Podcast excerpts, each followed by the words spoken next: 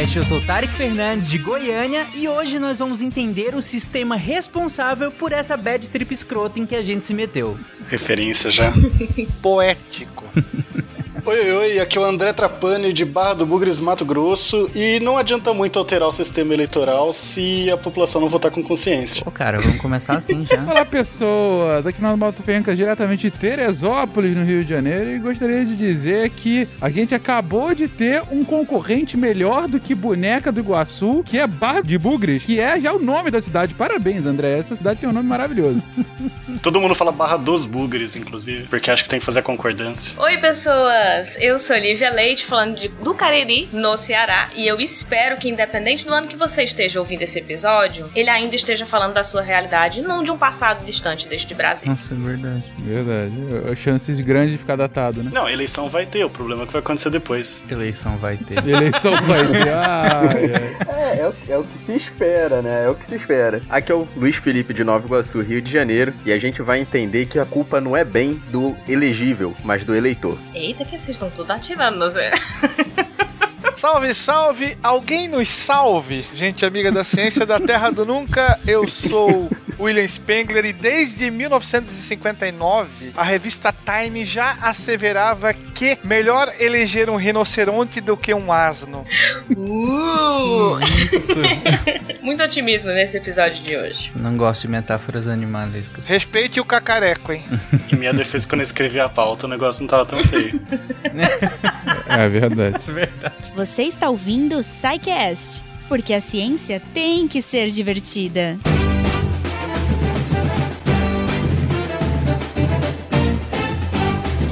Você pensa que com as suas palavras você já ganhou meu voto, simplesmente se enganou.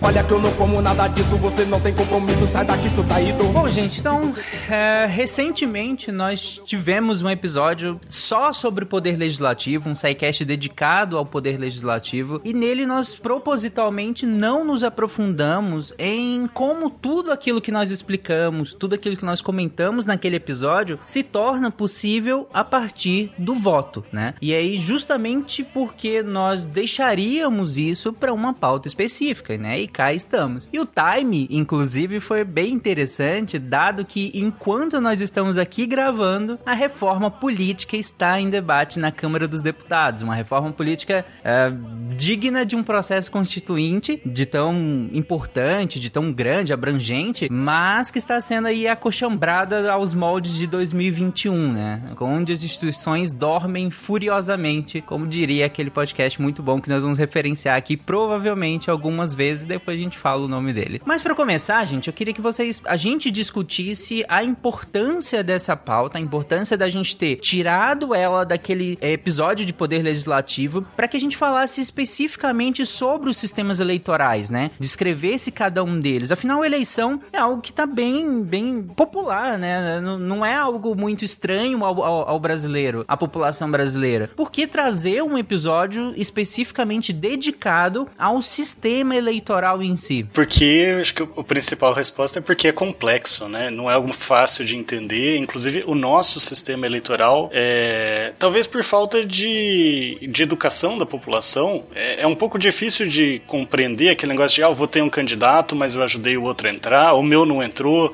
mas aquele outro conseguiu, é, ou o candidato X teve mais voto que o Y e não entrou, e o Y tá lá na Câmara, como que funciona tudo isso, né? E também, eu acho que não tem como não, não datar esse episódio, né? Mas a gente tá gravando dia 5 de agosto. Hoje foi adiada a votação da, da PEC que propõe a mudar o sistema eleitoral. Não do voto impresso, né? Não vamos no- talvez é, o voto impresso já seria uma discussão mais pro pessoal do pessoal da tecnologia, mas a, a- realmente o sistema eleitoral, ou seja, como que se computam os votos, principalmente do poder legislativo, que é, que é geralmente onde tem mais discussão, e é basicamente isso que a gente vai ver hoje, né? Como que se computam os votos do poder legislativo. Só uma, um ponto aqui, é mais ou menos não um voto impresso, porque o, o foco maior da PEC do, do voto impresso, de fato, é, é o que diz o nome, né? É a questão do voto impresso, mas ela também dá alterações um pouco no sistema, na forma como é, é computado o voto, na forma como qual, o papel do TSE, então entraria como parte de uma potencial reforma e no dia de hoje, ainda bem, a, é, a PEC do voto impresso já foi, acabou de ser derrotada na, na, na, na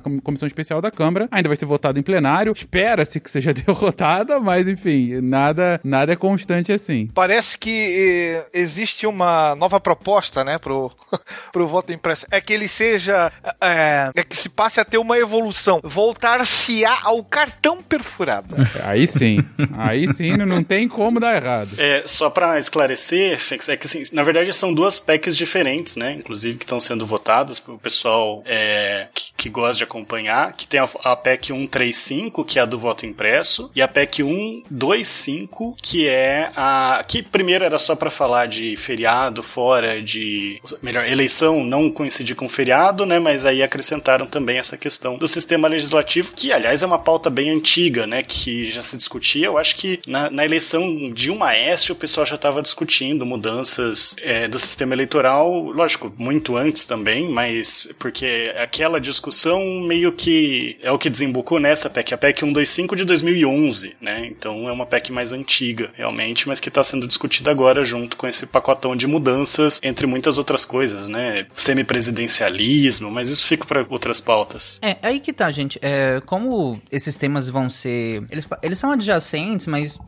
tem tudo a ver com, com a pauta de hoje. Eu queria justamente pedir que, que a gente sempre definissem, né, as coisas que nós citarmos aqui para ficar mais didático mesmo, para ficar mais como um material completo do que a gente só citando. Então, por exemplo, a questão do voto impresso, qual que é a, a qual que é a intenção dele, né? A questão do voto impresso seria que a gente continua com, com urna eletrônica, mas nós imprimiríamos uma, uma cédula, né, uma cédula física mesmo, que seria conferível, né, pelo eleitor, é, em quem ele votou. E aí ela seria depositada em outra urna, aí numa urna, lógico, física, né? Eu não lembro, é automático e cai automático ou o eleitor que coloca? Eu não lembro isso. Não, não, o, pela PEC o eleitor ele não entra em contato com esse com esse comprovante, ele cai direto nessa urna, não tem acesso a esse comprovante. Ele vê o comprovante, então assim, assim que ele ele, ele confirmou ali o candidato, é, é, a impressão, ele vê atrás de uma de uma de um vidro de acrílico, então ele não pode ter contato, só para confirmar que de fato é o mesmo, né, do que ele havia colocado. E aí, se for equivocado, se rasuraria, não sei como é que seria o sistema para isso. É, e se for confirmado, cairia então no, na urna, nessa urna física. É até importante você definir isso, Tarek, que você colocou muito bem, porque assim, é, não, não tô defendendo aqui o voto impresso, mas a gente vê muitas críticas que, que batem em outros sistemas, né, em, sei lá, voto físico mesmo. Então é, é importante até para fazendo as críticas saber direcionar elas, né? E aí tem as críticas como o custo, a isso da, desse sistema, a questão de você é, facilitar a conferência, né? Porque uma coisa é você tirar uma foto da, da tela da urna para mostrar lá para a pessoa que tipo, comprou o voto e depois você pode mudar. Outra coisa é você tirar a foto do cartãozinho, né? E também todas as questões de tipo, beleza, e a gente vai auditar e deu problema, a contagem dos votos impressos ficou diferente da urna, né? Como que isso vai funcionar? Qual que vai valer, né? E se na verdade tem menos votos impressos? E aí será que jogaram os votos impressos fora ou será que a urna é, foi hackeada, né? Então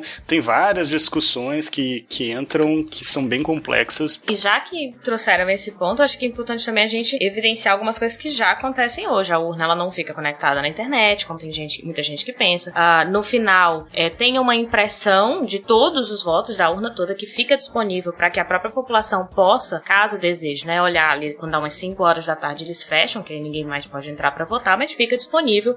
Eles imprimem para mandar para diversos lugares. Um deles é colocar na porta da sessão eleitoral para que a gente possa acompanhar e principalmente hoje o voto já é auditável. É, um, só um ponto aqui que, é importante nisso que, que o André estava comentando é que essa PEC em específico ela traz a questão desse voto impresso, mas ela traz algumas coisas extremamente capciosas também. Por exemplo, a alteração de quem seria, de como seria feita a apuração dos votos. Hoje, o sistema da urna eletrônica que existe desde o final dos anos 90, ele é feito de forma centralizada a partir dos TS, do, do TSE e dos TRE. Viés, né? É, é, então, todos os votos daquele estado vão pro seu respectivo TRE, né? O, o Tribunal Regional Eleitoral, e é centralizado pelo TSE, o, o Tribunal Superior Eleitoral, que faz a contagem, faz a compilação e acaba dando o resultado final. Dessa forma, você tem uma garantia de uma entidade central que faz essa apuração. Por essa PEC, a apuração seria feita em cada um dos locais manualmente, a, a, a partir justamente dessa, dessa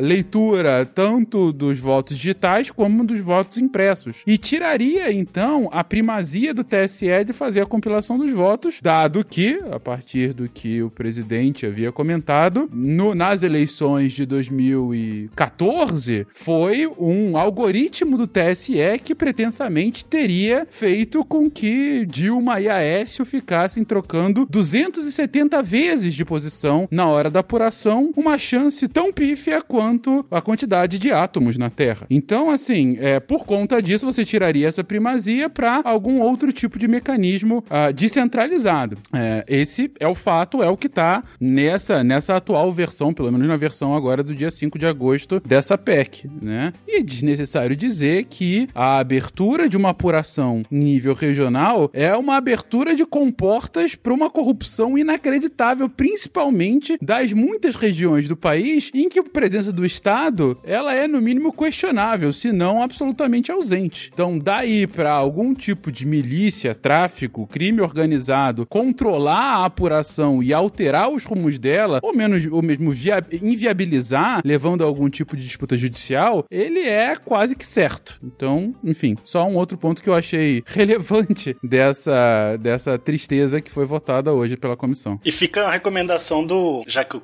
já fez a abertura fazendo a, a menção, né, a homenagem, do Medo e Delírio Brasília, dias 941 a 944, é o nome do podcast, né, porque aí tem, eles colocam a fala do Barroso e tratam bastante dessa questão do voto impresso, eu acho que vale a pena conferir. E tudo isso é só uma atualização que o Tarek tinha pedido pra gente falar qual era a importância desta pauta, e nós só fizemos a atualização, nós já achávamos quando escrevemos a pauta que era importante. Mas aí o Brasil fez questão de provar pra gente, né, trazendo exemplos mais recentes pra gente exatamente. falar. É, exatamente. A gente, essa pauta não é da semana passada, né?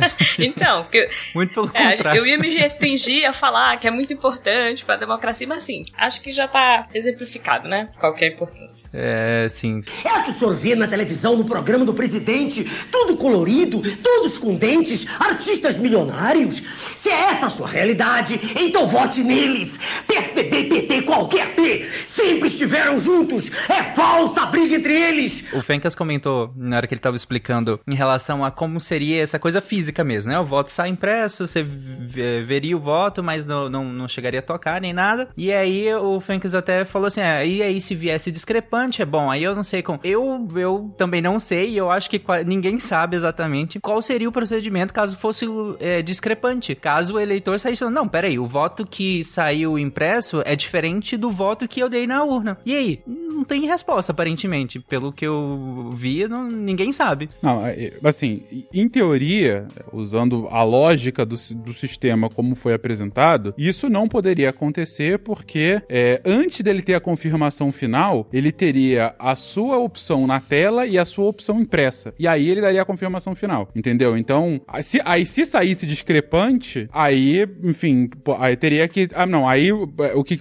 deveria acontecer é o que já acontece hoje quando você tem um defeito nas urnas. Você substitui, né? Você não, é, aí finaliza, o cara não vota, né? Você é, é, deixa ele ainda com direito ao voto uh, e uh, uh, você substitui o aparelho para uma urna funcional. Não é comum, mas também não, não é impossível ter falha de urna, né? Ela não funcionar, ela tá quebrada e tudo mais. E é por isso que todos os, os locais de votação você tem urnas sobressalentes prontas para caso haja algum problema. E aí, no limite, nos raros casos onde você não tem isso, você vai pro voto é, é, de papel. Nas últimas eleições, eu acho que nem teve. Nem teve caso de voto de papel, não precisou e tal. É, porque, é, como eu disse, é, é, é, bastante incomum algum tipo de falha. Então, nesse caso, você afastaria aquela urna em específico, mudaria e tudo mais, e vida que segue, né? Eu acho que o problema maior do ponto de vista estrutural é, na hora da contagem dos votos, você começar a ter uma discrepância muito grande entre os votos impressos e os votos digitais. Por quê? Por um lado, poderia ser a prova definitiva que o algoritmo é fraudado, e por outro, e mais óbvio, é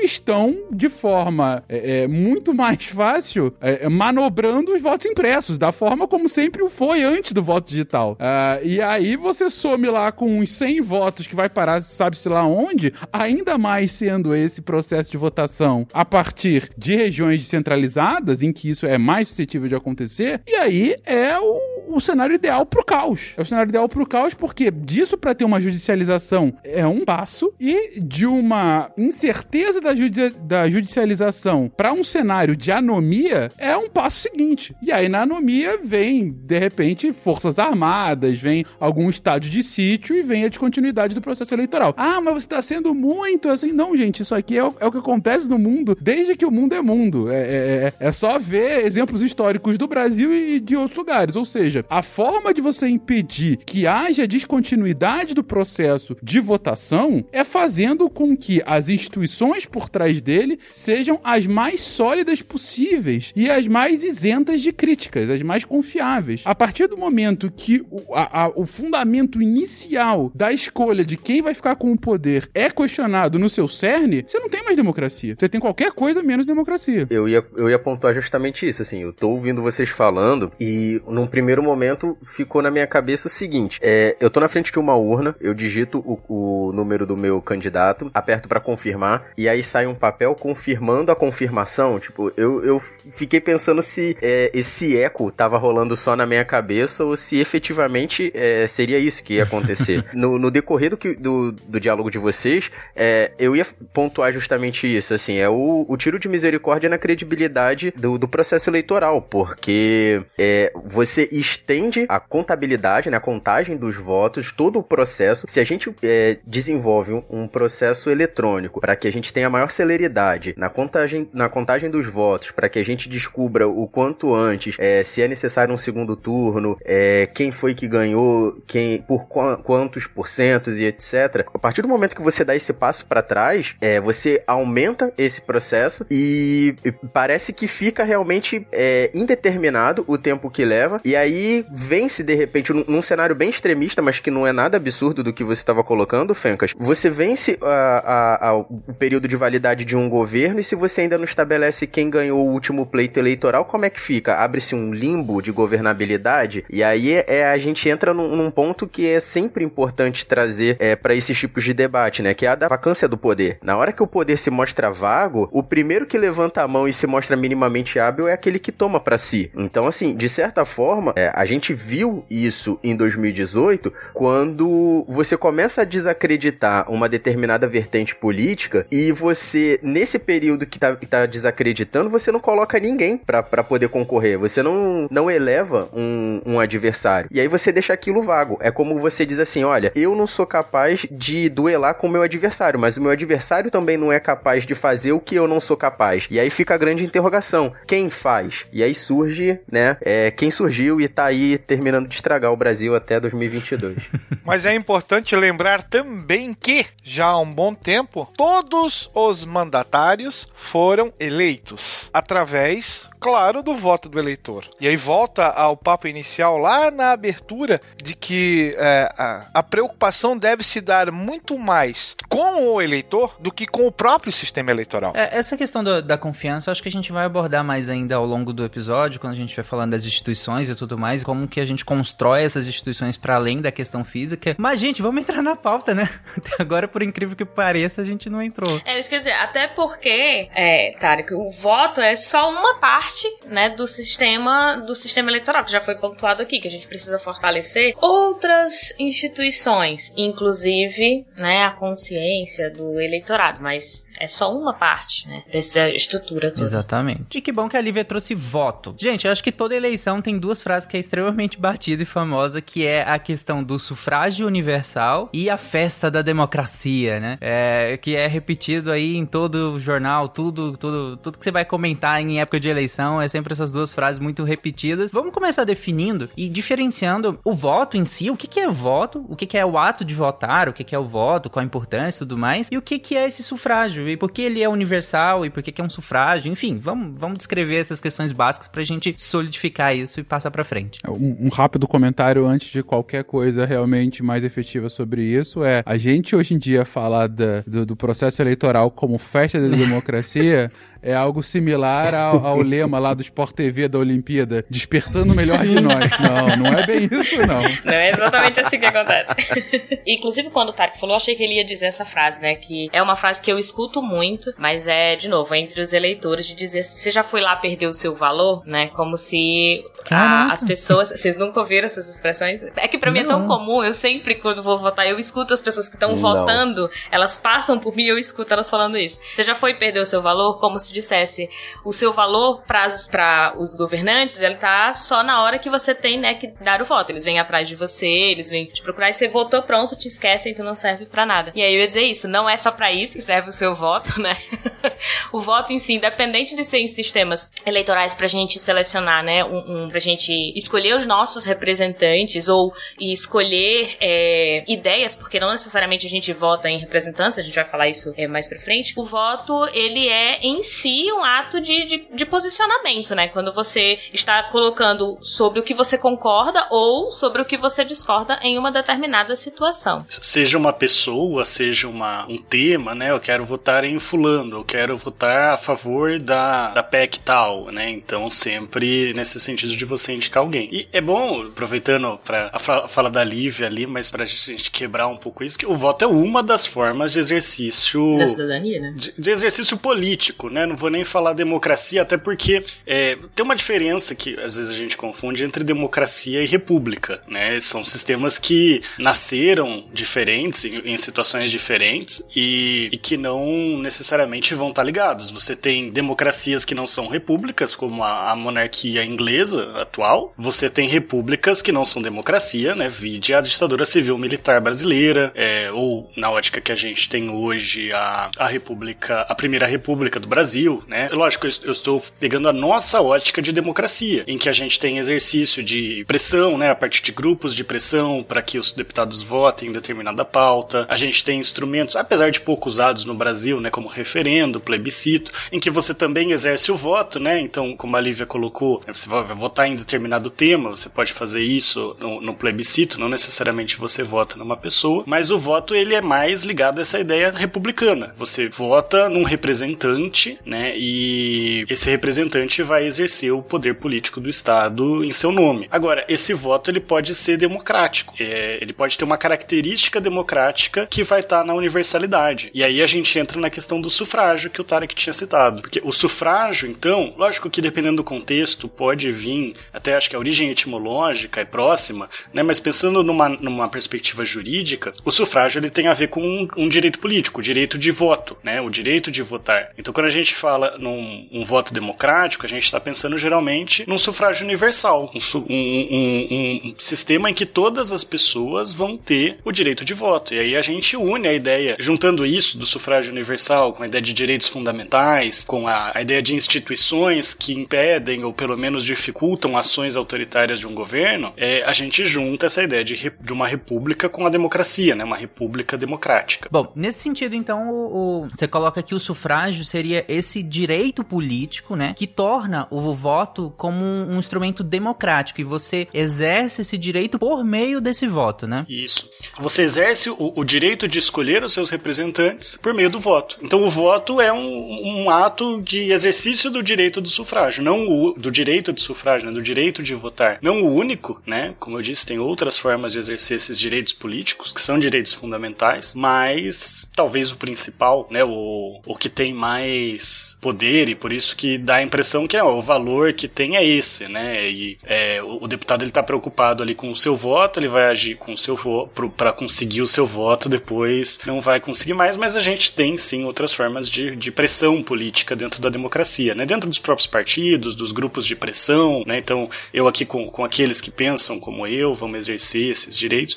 Mas é, é importante lembrar que nem sempre foi assim, né? Então, a gente tem, quando a gente fala em sufrágio, a gente tem tipos de sufrágio. No, o sufrágio no Brasil mesmo, ele começou como um sufrágio censitário, lá do, desde o Império, né? É, nas eleições para deputados, você não, lógico, não tinha um presidente, mas você já tinha deputados, você tinha esse voto censitário, que é o que? Não são todos que votam são aqueles que têm, que têm uma certa renda ou que têm posses, né, é, propriedades de terra, que vão ter o direito de votar. Que está muito ligado à ideia de que você, você pode votar se você assim, se você estiver passando fome, o seu, o seu voto não vai ser bem exercido, né? Então é, é ligado a uma ideia não da soberania popular, a ideia de que é, que a gente tem na, na própria Constituição, lá no artigo 1 todo o poder emana do povo, mas de que existem aqueles representantes representantes, né, que vão trazer o melhor interesse do povo, porque eles tendo dinheiro, eles tendo terras, eles não teriam outra, outras preocupações, que a gente sabe que não deu certo, né, porque o voto censitário acabava que essas pessoas é, só buscavam os próprios interesses. É, é, engraçado que esse argumento, ele, ele é usado até, até muito recentemente, né, do, a gente já viu em campanha isso, né, do tipo, ele é rico, pra que que ele vai roubar? Ele não ia, uhum. ele não iria roubar, ele já é rico, gente. Como diz minha esposa quando ela vê um vinho de 10 mil reais pra comprar, né? por isso que as pessoas roubam. Meu Deus. É o que o senhor vê na televisão, no programa do presidente, tudo colorido, todos com dentes, artistas milionários. Se é essa a sua realidade, então vote neles. PSDB, PT, qualquer P, sempre estiveram juntos. É falsa a briga entre eles. A história do voto no país começa lá ainda no nosso, na nossa tenra infância colonial. É, nós temos registros que em 1532, o Martim Afonso de Souza, então capitão donatário da capitania de São Vicente, ele organiza e convoca uma eleição para escolher o, o conselho administrativo da vila, já que praticamente durante todo o período colonial, é, essas eleições elas têm um caráter estritamente local, ou hoje a gente poderia chamar de, de municipal. Isso já vinha né, da, da tradição ibérica. E esses que votavam, eles ganhavam, eles eram chamados por uma alcunha bem interessante que ecoou durante, durante quase toda a história do país. Eles eram chamados de, entre aspas, homens bons né? E aí, quem eram essas pessoas?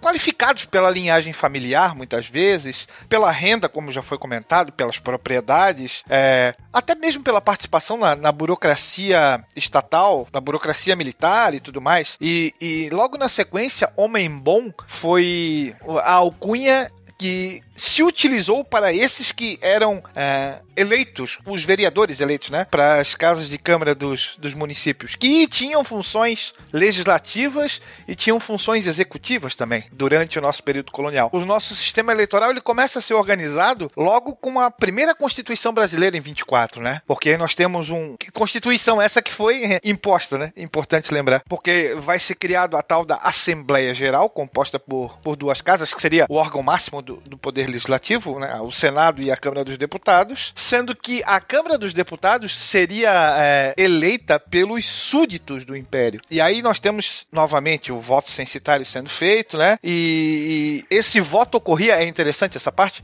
porque ela tinha quatro graus de votação. Então você tinha os cidadãos da província que votavam em outros eleitores, que eram chamados de compromissários. Esses elegiam os eleitores da paróquia, que por sua vez elegiam os eleitores da comarca, que finalmente elegeriam os deputados. Interessante, era um sistema de voto indireto, então, né, que a gente inclusive vai tratar mais para frente. Né? Você não vota no deputado, você vota em quem vai escolher esse deputado. Ah, já vota indireto, inclusive, né? Sim. É, indireto, indireto em três níveis. Tudo isso vinculado a rendas, por exemplo. Para você ser um votante, a renda mínima deveria bater os 100 mil réis anuais. E para ser um candidato a, a deputado, variava de 400 a 800 mil réis. Então eram somas bem consideráveis, o que fazia com que, claro, a maior parte da população ficava de fora. É interessante assim que é, não era qualquer um que tivesse renda que podia votar, né? Você tinha que ser homem. Sim, aí começa com, com o primeiro filtro é, é, para você ter a, a, tal da capacidade eleitoral, né? Homens maiores de 25 anos com uma renda determinada. E aí você exclui quem tá abaixo, do limite da etário, as mulheres, os assalariados em geral, os militares, os indígenas e, é claro, obviamente, os escravos. E o que, que caiu primeiro, Will? Caiu primeiro a questão da renda ou primeiro a questão do, do gênero? Quando a gente tem a mudança, porque aí, é, vamos pegar a, a, maior mudança, quando da República, né? O voto ele deixa, entre aspas, de ser censitário porque não se exige mais renda. Mas aí tu tem um outro filtro que é muito mais eficiente do que a renda, que é a questão questão da alfabetização. Então, a, a, Constituição Republicana fala em cidadãos. E aí você entende que são apenas homens, para começo de conversa. Maiores de 21 anos, alfabetizados. Essa era a maior, é, é, o, o, filtro mais fino. E aqui você tira. É, a eleição se torna menos participativa ainda se comparada com aquela que era do Império. Sim, não, você tem, a gente tem a maioria da população, né? Sem votar. Você tem um, um país eminentemente rural e eminentemente alfabeto nessa época, né? A gente está falando do início do século XX. É interessante que a Constituição da, da República ela nem se preocupa em falar que são os homens, né? Porque é como se não fizesse sentido a mulher votar. Então você nem precisa fazer essa restrição. Tanto que desde essa época já existiu uma vírgulazinha em relação a esse tipo de interpretação. Porque ali não fala homens, fala cidadãos. E o movimento é, pelo voto feminino já é forte nessa época, inclusive, né? É, nós já vamos ter exemplos de outros países que, que mais ou menos nessa mesma época já se estruturam. Só que aí, né, a questão da outros tempos, né, uma outra sociedade, implicitamente você entende que o público feminino tá fora de questão. E a, a primeira, inclusive, vai ser a Nova Zelândia em 1893, então é bem aí mesmo na, na época. Só que o Brasil. E é interessante, né, porque você tem o Rio Grande do Norte, na verdade, primeiro, em 1928, garantindo o, o direito de voto para as mulheres, de votar e ser votado, né, para as mulheres com uma lei estadual de 1928, inclusive tendo uma mulher prefeita em 1929, em Lages, né, município de Lages, que antes então do, das brasileiras em geral poderem votar, você tinha no Rio Grande do Norte uma, uma mulher sendo eleita prefeita. Então, bem disruptivo nesse sentido. É, porque no né? país todo só em 32, né? No país todo só em 32. Quando é organizado, porque mesmo assim, em 33 é que vem aparecer a primeira mulher para a Assembleia Constituinte, e aí eleita só em 34. E as mulheres só vão poder votar para presidente na eleição do Dutra, né? Porque 32, depois a gente tem o que? O Getúlio Vargas tomando, dando o alto gol. 37 começa o Estado Novo, exato. E aí, quando que você fala que, que passaram a votar mesmo? A primeira é na eleição do Dutra. Logo depois do fim do, do Estado Novo. Ele termina em 45, é a eleição seguinte. A eleição seguinte. O Vargas volta em 50, mas, mas tem o Dutra no meio. Para caso vocês queiram saber um pouco mais sobre o debate da emancipação feminina no mundo e também um pouco no Brasil, uh, tem o Notas Históricas 3, o SciCast 189, em que a gente fala sobre isso, que na verdade as mulheres falam sobre isso ao som de Cavalgada das Valquírias. Verdade. Nossa, longínquo, né? Rapaz, nem fala.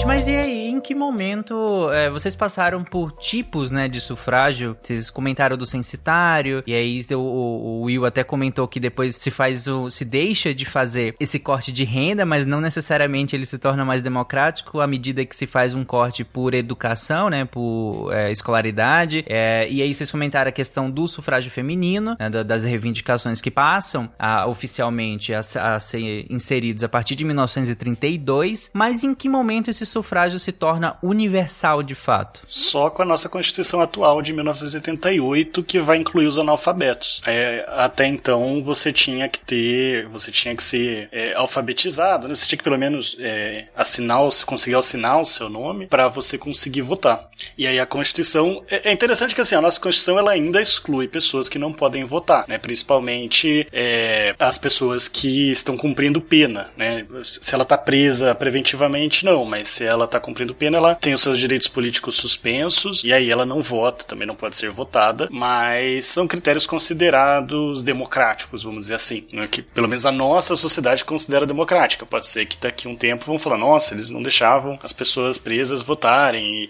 e, e aí quem que ia é, interceder pela justiça ali, né? Às vezes estava tendo prisões injustas que não, não deve acontecer muito no Brasil, né? Mas gente sendo presa injustamente. Imagina. Nunca ouvi falar. É, Nem todo dia, né? E a Justiça Eleitoral, o Tribunal Superior Eleitoral e os tribunais regionais é, são criações do governo Vargas. Até então isso não existia. Então você tem eleições sendo organizadas e fraudadas à torto e à direito durante toda a Primeira República Brasileira. Só a título de curiosidade, né? Quem a Constituição impede de votar são os estrangeiros, os, concri, os conscritos, né? Que são aquelas pessoas que estão prestando o serviço militar obrigatório. Aí tem os direitos políticos suspensos, aqueles que são considerados absolutamente incapazes para os atos da vida civil, né, é, por às vezes alguma, alguma doença mental, não conseguem é, votar por si mesmos, né? Então, é, não conseguem exercer contratos, né? Atos em geral do casamento, coisas. Casamento, inclusive, é alguma coisa muito debatida, porque você tira um direito de personalidade dessas pessoas, mas também o direito de votar, né? E as pessoas condenadas por sentença penal, desde que esteja transitado em julgado. Mas transitado em julgado em segunda instância ou em última? Em, vamos em última instância.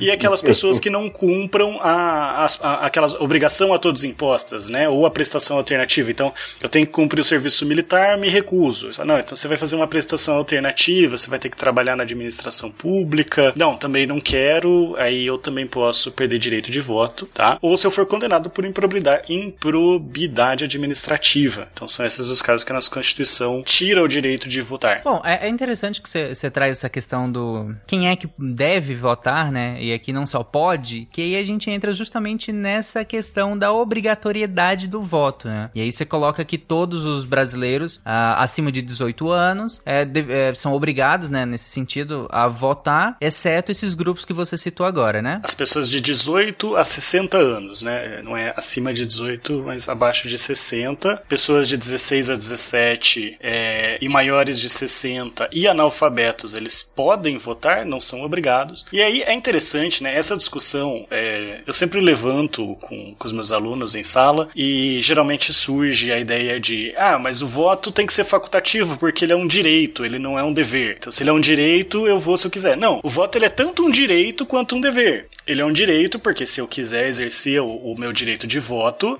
ninguém pode me impedir. né? Se eu, eu tiver dentro dos critérios que a Constituição coloca, eu não posso ser impedido de votar. Mas ele também é um dever, no sentido de que se eu não quiser votar, eu posso sofrer uma sanção por causa disso. Ah, mas é só justificar ou é só pagar uma multa de 3 reais? Tudo bem, mas você está sofrendo uma sanção, né? Inclusive, se você não regularizar a sua situação, aí você perde outros direitos, como é, exercer concursos, né? É, tirar passaporte, etc. Sim, sim. Essa, esse debate, inclusive, desse, dessa obrigatoriedade, dessa definição de obrigatoriedade, ele surgiu recentemente em relação às vacinas, né? Porque muitos grupos, é, justamente contrários à, à vacina e contrários a essa questão da obrigatoriedade, acabavam falando que o voto, é, vacina obrigatória é como se fosse entrar um agente de saúde na sua casa e te obrigar a vacinar à força, né? Como se fosse um- uma vacinação à força, é, violenta, quase e tudo mais, e colocando que um voto obrigatório seria uma violação de direitos e tudo mais, mas que ela funciona nesse mesmo sentido que a gente colocou aqui em relação ao voto, né? O Oswaldo Cruz deve sapatear no além, né?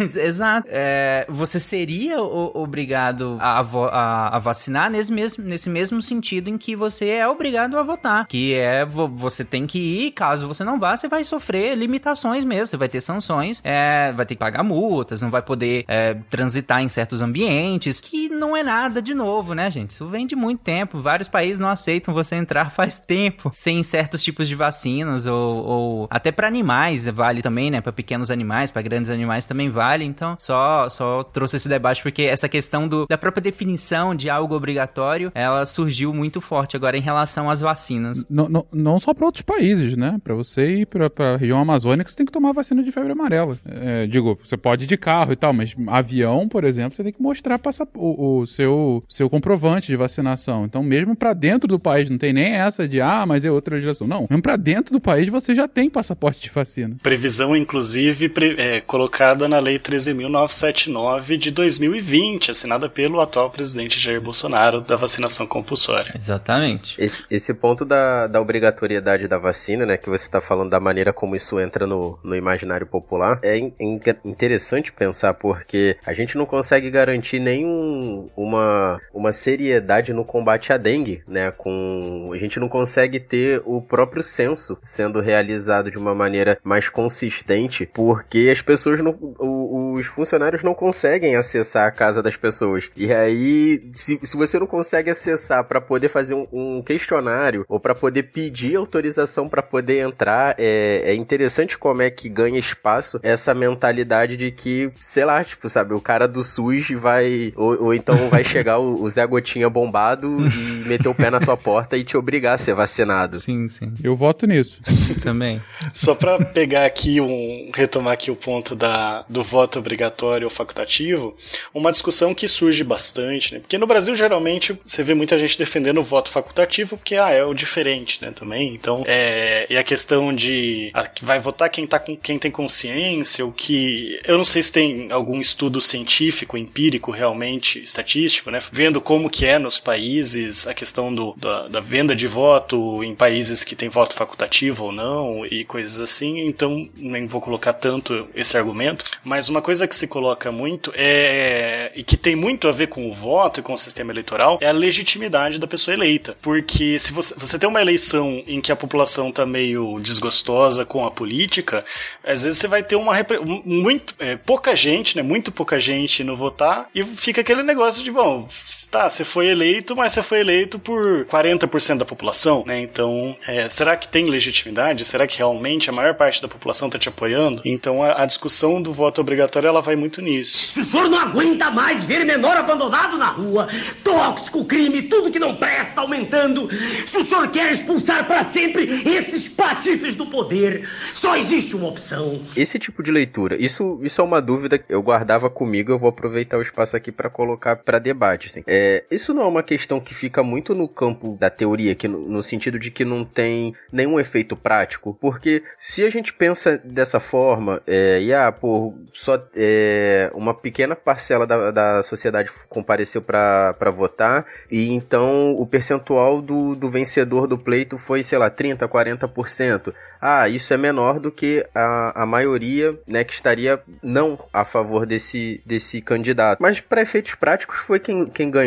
Então, assim, será que isso, isso não, não estaria ainda muito distante da, da nossa realidade que a gente não consegue nem estabelecer essa interpretação do que, que é obrigatório e do que, que não é? Luiz, eu acho que não tá tão distante mesmo da nossa realidade. Na verdade, é a nossa, é literalmente a nossa realidade das últimas eleições. Nas últimas duas eleições presidenciais, você teve mais gente que não votou no candidato vencedor do que que votou. Se você somar os brancos e nulos. Você teve 30% de brancos, nulos e abstenções, então é, é muito voto. Então, é, se você somar, então, a quantidade total de votos, você não tem a maioria absoluta, mesmo no segundo turno. Então, assim, mesmo não tendo uma votação facultativa aqui, na prática já está acontecendo uma abstenção alta, uma abstenção na prática ou de ofício, é, é, em que as pessoas simplesmente não vão votar e depois paga lá a multa, né? Ou, fala que tava fora da cidade, coisa assim. Ou se vai,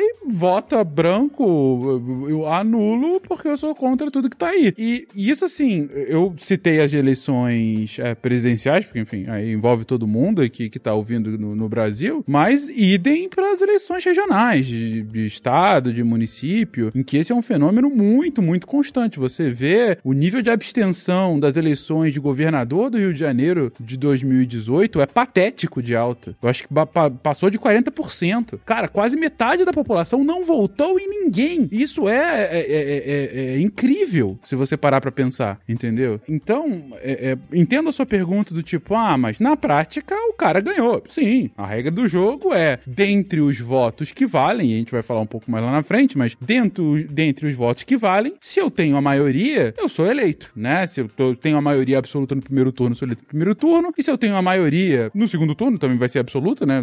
Dentre os, os, os válidos, eu, eu sou eleito no segundo turno, caso, caso seja o, o fato. Mas é, é, o ponto que o André tá trazendo aqui, que eu acho que é uma discussão válida, é a- mais uma vez a questão da legitimidade. Porque, é, mais uma vez, quando a gente tá falando de democracia, mais do que o processo, mais do que o voto em si, mais do que qualquer coisa, é que todo mundo que participa tem que acreditar que aquilo tá funcionando. Essa é a beleza e o grande problema das instituições democráticas. É a beleza porque é uma, uma ficção compartilhada que todos acreditam. Eu acredito, vocês imagino que também acreditam, que nesse exato momento, por mais que você discorde, como pessoalmente eu discordo de praticamente todas as posições, por mais que eu vá contra a posição, eu tenho um cara que há três anos atrás, a maioria da população que quis eleger alguém, elegeu. E por mais que eu não concorde com o que o cara tá fazendo, ele é o meu presidente.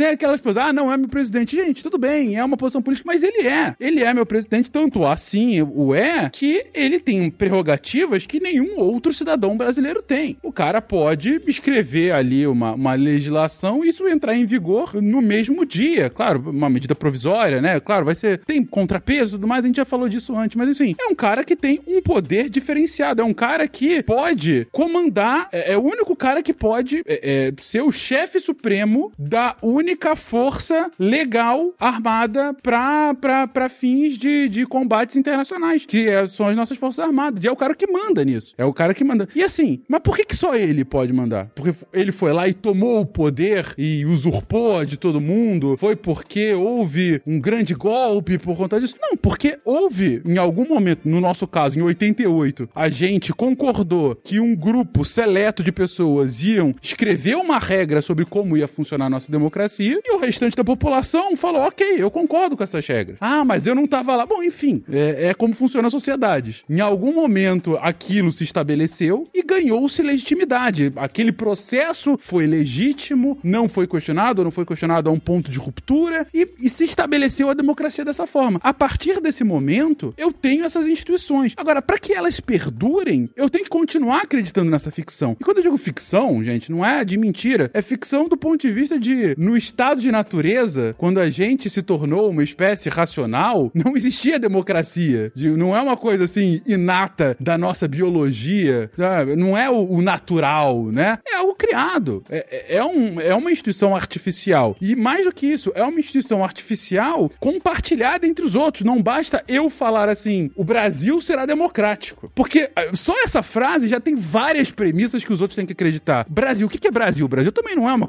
não é uma entidade natural. É uma constituição artificial. Então, o Brasil, esse país legítimo que tem aqui dentro seu- desse território o controle absoluto das forças armadas e, enfim, etc, etc, etc, ele é uma democracia. Ele tem um sistema em que a população tem o direito a voto, um voto que hoje que é universal, tudo mais. Mas assim, se eu falar isso pra vocês, vocês falarem, ah, deixa pra lá, eu quero, é, nós queremos, na verdade, uma autocracia, eu quero que o meu grande líder, que é o meu guia espiritual, seja o, aquele cara que vai nos guiar, beleza, essa é a verdade compartilhada que vai prevalecer, e por mais que eu discorde disso, ou eu me adequo a isso, ou eu vou ser contra o regime, vou ser preso, vou, vou fugir, fundar um outro país, sei lá, entendeu? Então, assim, é uma verdade compartilhada que precisa o tempo todo de se provar, se provar, se provar, pra que não se rompa. E aí, daí, eu dei essa volta toda pra falar que, no final do dia, o que já tem acontecido no Brasil já acontece em outros lugares é que, por conta de N questões es- é, conjunturais, né, de eleições, de candidatos e tudo mais, a gente tem eleito por uma minoria. A gente tem eleito por um cara que não tem uma maioria, de fato, que o ele... daqueles que poderiam elegê-lo, não quiseram. Então você tem mais gente que não queria aquele cara do que é, do que, que é aquele cara. E com isso, as instituições vão se desgastando, porque, pô, mas eu não quis e a maioria não quis, a maioria não gosta desse cara, mas é o cara que tá aí, mas por quê? É aquela coisa, todo mundo xingando o o congresso mas o congresso foram os 513 que foram lá e se apossaram de lá. Foram, não, foram votados. Você pode discordar das regras, você pode repensar as regras e tudo mais, mas nas regras do jogo os caras foram votados, entendeu? Então é aquela coisa, é, não, ao mesmo tempo, não é uma fala de vamos preservar o status quo, porque senão, olha lá o que vai acontecer. É claro que a gente tem que refletir, é claro que a gente tem que melhorar melhorar como, como, como sistema e tudo mais, mas ao mesmo tempo a gente ah, não pode também em se entregar a um Deus dará que tem que mudar tudo que tá aí, porque historicamente, e até historicamente recente, historicamente a consequência do tem que mudar tudo que tá aí é de alguma coisa ainda pior do que tava aí. E, enfim, é aquela coisa, vamos pagar pra ver? A gente tem pago pra ver já há alguns anos. Enfim, não sei se... Tem que mudar tudo que tá aí. Eu tava lá em 2013.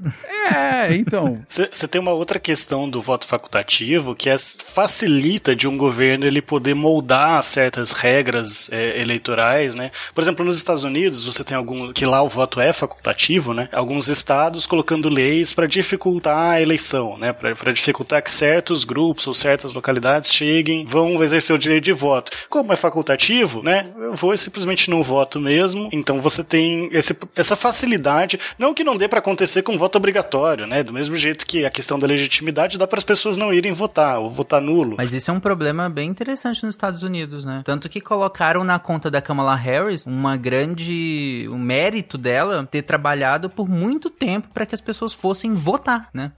Justamente tivessem a atitude de ir votar, né? Em detrimento de qualquer outra regra ou, ou barreiras que se impusessem a, a, essas pessoas a irem votar de fato, né? Você teve um movimento muito grande por parte de atletas também. Inclusive deu treta na NBA, na NFL em relação a isso, aonde o mote era basicamente vote, vá votar. Tamanha a, a zoada, zoeira que, que estava se querendo fazer. Aliás, tem uma frase do Churchill, o grande bulldog inglês, num dos seus discursos na, se eu não me engano, foi para Câmara dos Comuns, logo no, nos anos que, que terminaram ali a, a Segunda Grande Guerra, ele comenta que a democracia é a pior forma de governo, à exceção de todas as demais formas que teriam sido experimentadas ao longo da história da humanidade. E é mais ou menos por aí, entende? E eu acho que é uma visão bastante realista do que a gente tá falando aqui, né? Exatamente. É, é, tipo, cara, é claro que tem que melhorar. O tempo todo tem que melhorar. Vamos ver como o sistema pode ser mais universal, mais participativo, ganhar mais legitimidade, mais justo, né? Assim, ótimo. Agora, vamos fazer isso é, de uma forma que a gente não descambe para outros que a gente já testou e que não tinham nada dessas características que a gente quer chegar, né? Então, provavelmente muitos que estão me ouvindo agora, ah, Fencas, esse reformista, temos que fazer a revolução. Cara, tudo bem, é, é a posição. Ah, a democracia é um sistema de perpetuação de domínio burguês. Bom, pode ser, enfim, é a visão que vocês estão colocando aí. Há quem defenda e tem argumentos interessantes com relação a isso. Mas o ponto que, que, que eu trago, e aí um pouco derivado do, do, do que o Will acabou de comentar, né? Dessa frase célebre do Churchill, é que eh, a, a, a, própria, mais do que essa questão de ah, comparação com os sistemas, eu vejo a, a, importância dessa frase sobre a fragilidade da democracia. Assim, cara, é, é, é, é isso aí. A gente, se a gente não ficar testando, melhorando e vendo essa, essas, essas fraquezas potenciais, ela sucumbe. E ela sucumbe com uma facilidade incrível, cara. E principalmente, e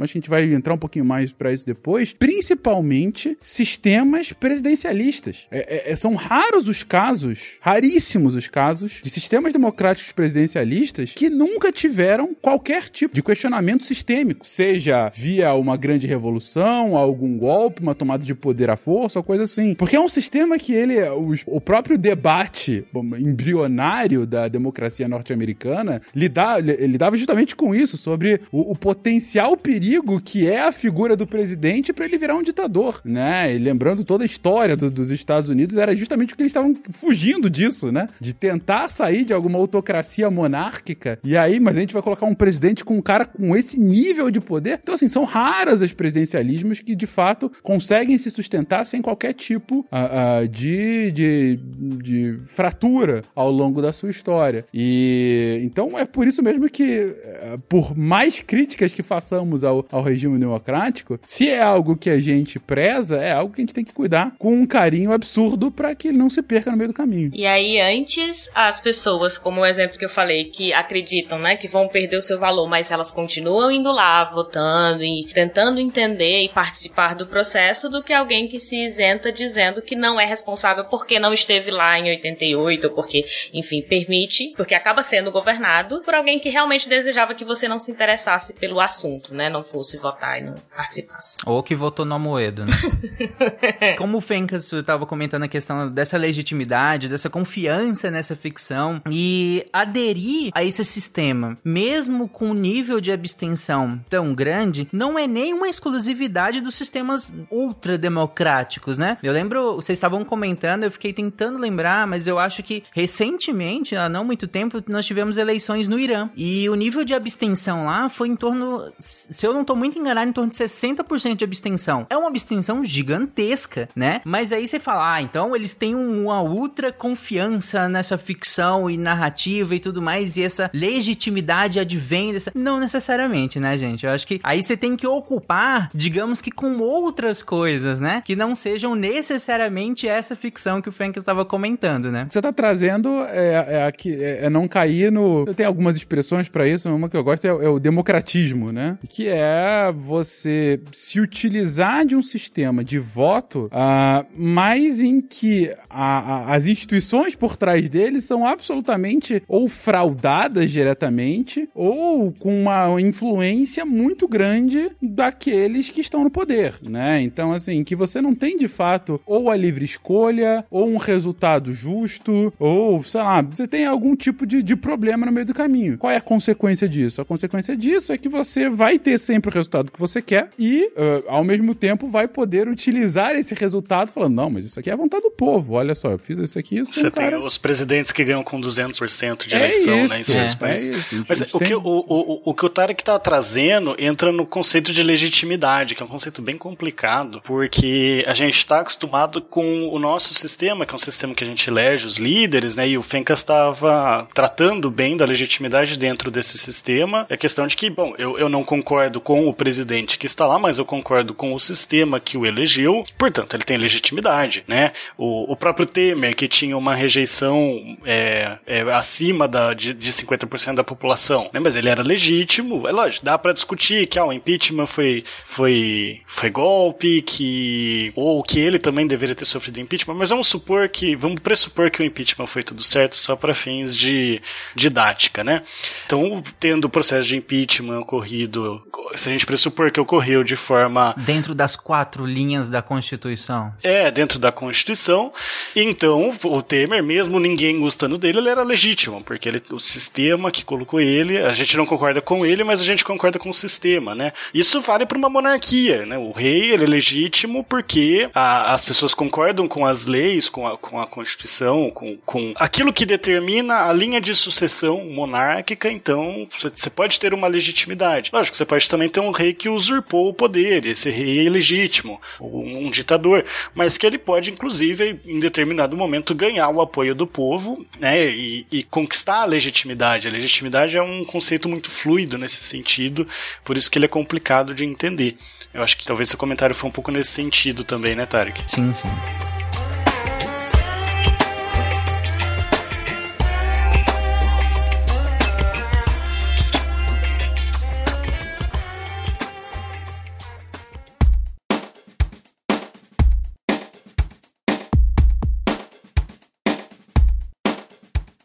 Bom, gente, então vamos aproveitar que a gente tá na metade do episódio para justamente entrar no tema principal dele, que são os sistemas de fato eleitorais, né? Vamos descrever esses sistemas e aí, claro, o foco vai ser o sistema eleitoral brasileiro, mas é interessante a gente trazer outros exemplos até para colocar o nosso em contraste, né? Aqui, é, inclusive, já entra aquele debate: qual que é o melhor, qual que é o pior e se vale de fato essa comparação, ou se às vezes a gente tá comparando coisas que não são necessariamente comparáveis, né? Para atribuir tanto valor, assim, se um é, ser, é de fato melhor ou pior do que outro. Enfim, vamos, vamos descrever o, o, nosso sistema eleitoral e quais os tipos de sistemas eleitorais que nós temos. Eu já adianto que, assim, todos têm vantagens e desvantagens, né? Então falar melhor ou pior é complicado, depende do que você tá querendo, depende do seu objetivo. Para mim é muito claro, melhor é aquele que perpetua no poder aqueles que concordam comigo.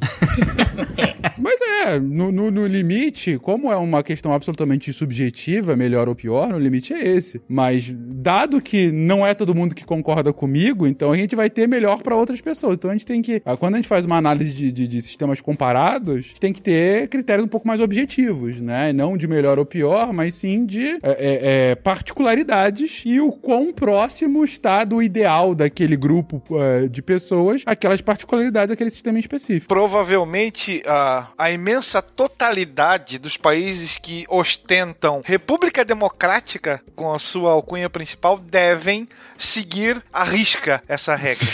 Mas, então, Tarek, aqui no Brasil a gente tem dois sistemas, vamos dizer assim, né? A gente tem um sistema que aborda dois tipos de, de eleição, né? Que é o majoritário ou paritário, que é aplicado para presidente, para os chefes do executivo, né? Presidente, prefeito, governador, e para o Senado, e o proporcional, que é aplicado para os deputados, vereadores, deputados estaduais, né? E é, tá interessante, né? Na pauta eu tinha colocado que em 2016 estava tendo, tava forte discussão sobre isso na mídia, agora 2021 tá novamente, embora a questão do voto impresso acaba aparecendo mais, mas de novo a gente discutindo e aí entra a questão também dos sistemas distritais e distrital misto, né, que foi os que foram selecionados para trazer aqui. O majoritário ou paritário é bem simples. Você é, geralmente trabalha com maioria simples, né? Ou seja, se você não foi votar, seu voto não é contado, né? Você só conta os votos de quem foi votar e de que realmente teve um voto válido, não votou nulo, nem em branco. E aí, o pessoal gosta de falar 50% mais um, né? Mas matematicamente falando, já que aqui é o SciCast, matematicamente falando, 50% mais um não é tão preciso, né? Porque se você tem 11 pessoas para votar, metade é 5,5, mais um 6,5, a pessoa só ganharia com 7 votos. Com 6 ela perderia, né? Então, se você quiser ser matematicamente preciso, e, eu já vi um pessoal tá discutindo uma vez uma lei aqui na universidade tinha gente que tava querendo colocar o conceito matemático, em vez de colocar maioria simples, maioria absoluta que resolve, né? Que é o maior número inteiro acima de 50%. É... então é isso, é o maior número inteiro acima, é, acima de 50% a pessoa ganha a eleição, né? E no caso do sena, do, dos senadores, você não precisa dessa maioria simples, basta você ter a maioria, é, não precisa ter esses 50%, né? Basta você ter realmente a maioria dos votos, ficar na frente, quer dizer, se você teve 33%, mas o segundo colocado teve 20%, o senador ganha, porque a gente não tem o sistema de segundo turno. Agora, o caso do presidente, ele precisa ter acima de 50%, então se ele não conseguiu isso no primeiro turno, vai pro segundo turno para ele ser votado. Isso acontece também em prefeituras de menos de 200 mil pessoas, não é isso? Isso, prefeituras menores, o prefeito não, não tem segundo turno, né? Então tem essa questão. E é interessante, assim, que a gente vê isso como parecendo um modelo óbvio, mas Bolívia e Argentina, por exemplo, adotam um sistema um pouco diferente, né? Com uma, a gente tem a peculiaridade do segundo turno, vamos dizer assim, mas cada país pode ter a sua peculiaridade. E, isso é importante pra gente entender que a gente vai falar aqui de modelos ideais, né? Não dá para falar de, de, tipo, ah, tal país tem essa peculiaridadezinha que muda, porque senão talvez daria um, um, um podcast para cada país, né? Mas só para dar exemplo, Bolívia e Argentina, eles também adotam esse sistema proporcional para presidente, mas se o primeiro colocado no primeiro turno tiver mais que 40% e tiver uma diferença maior de 10% do segundo colocado, ele ganha no primeiro turno. Aquela eleição do. A última eleição do Evo, se eu não me engano, foi assim, não teve segundo turno e, e o pessoal questionou, né? E teve toda. Teve basicamente falar, não, você não vai entrar no poder. O, aqui no Brasil, o Bolsonaro, se, se, se, fu se funcionasse esse modelo, o Bolsonaro teria sido eleito no primeiro turno. Né? Ele teria conseguido essa, essa marca. Por que que tem isso? Por uma questão de economia. É muito difícil de, de outro candidato conseguir superar os votos. Lógico, a gente tem os nulos, os brancos, que podem falar, não, peraí, agora o negócio ficou feio, deixa eu ir lá votar. Mas, por uma questão de economia, a eleição é cara, a gente fala, não, vai ser difícil de passar, então a gente já é, a gente já encerra a eleição por aqui. Existem outras formas, não é tipo. Então, isso é importante, porque quando a gente discute, tipo, ah, sistema proporcional ou sistema distrital, qual é melhor? Tem várias coisas que a gente tem que pensar dentro do proporcional, dentro do distrital, que podem mudar completamente, tirar vantagens ou, ou tirar desvantagens. Né? Então, essas peculiaridades elas são importantes para a gente considerar também quando a gente vai ir nessa pergunta que você colocou do qual é melhor. Essa questão do majoritário, ela é mais simples né? Como você explicou, é basicamente o, o, o candidato recebe os votos diretamente e é eleito com a maioria simples dos votos, né? Então, essa questão majoritária, acho que não tem lá muito o que se questionar ela em relação a, a entendimento e tudo mais. O proporcional, que nós vamos entrar agora, aí já entram algumas questões a mais a serem discutidas, que vai ser importante na hora que a gente estiver falando do própria, da própria questão do distritão que a gente vai citar em seguida. Então, vamos lá descrever como que funciona essa questão proporcional. Gente. Então, o que para entender o proporcional, o que você tem que entender é que você não está votando no candidato, a princípio. Você está votando no partido ou na coligação, né? Mas acabou a, a coligação desde a última eleição para municipal, né? Para vereadores, no caso, você não pode mais fazer coligações. Vou explicar um pouco melhor como que funcionava, como que funciona. Até tão, nessa PEC atual estão querendo voltar, pelo menos no modelo de transição, né? E as regras é uma bagunça, eu realmente não entendi. Sim, mas não vamos nem falar muito nisso porque amanhã mudou já, né? Então vamos entender a, a teoria para depois uh, os ouvintes conseguirem entender melhor a PEC. Mas então, vou falar como é hoje. A gente vota no partido. Então, eu votei, né? Vamos pegar aqui o, o, o partido Deviante, né? A gente vai fazer o partido Deviante. E eu votei no Fencas. Só que o Fencas, ele não teve tanto voto assim, ele não vai conseguir entrar. Absurdo. Só que eu não, eu não votei no Fencas, eu votei no Partido Deviante. Então o meu voto talvez ajude a eleger o Guaxa, que tinha mais voto. Mas por quê? Porque o meu voto, a princípio, não foi no Fencas, foi no partido. O Guaxa não, porque o Guaxa é de outro estado, né? Mas tudo bem.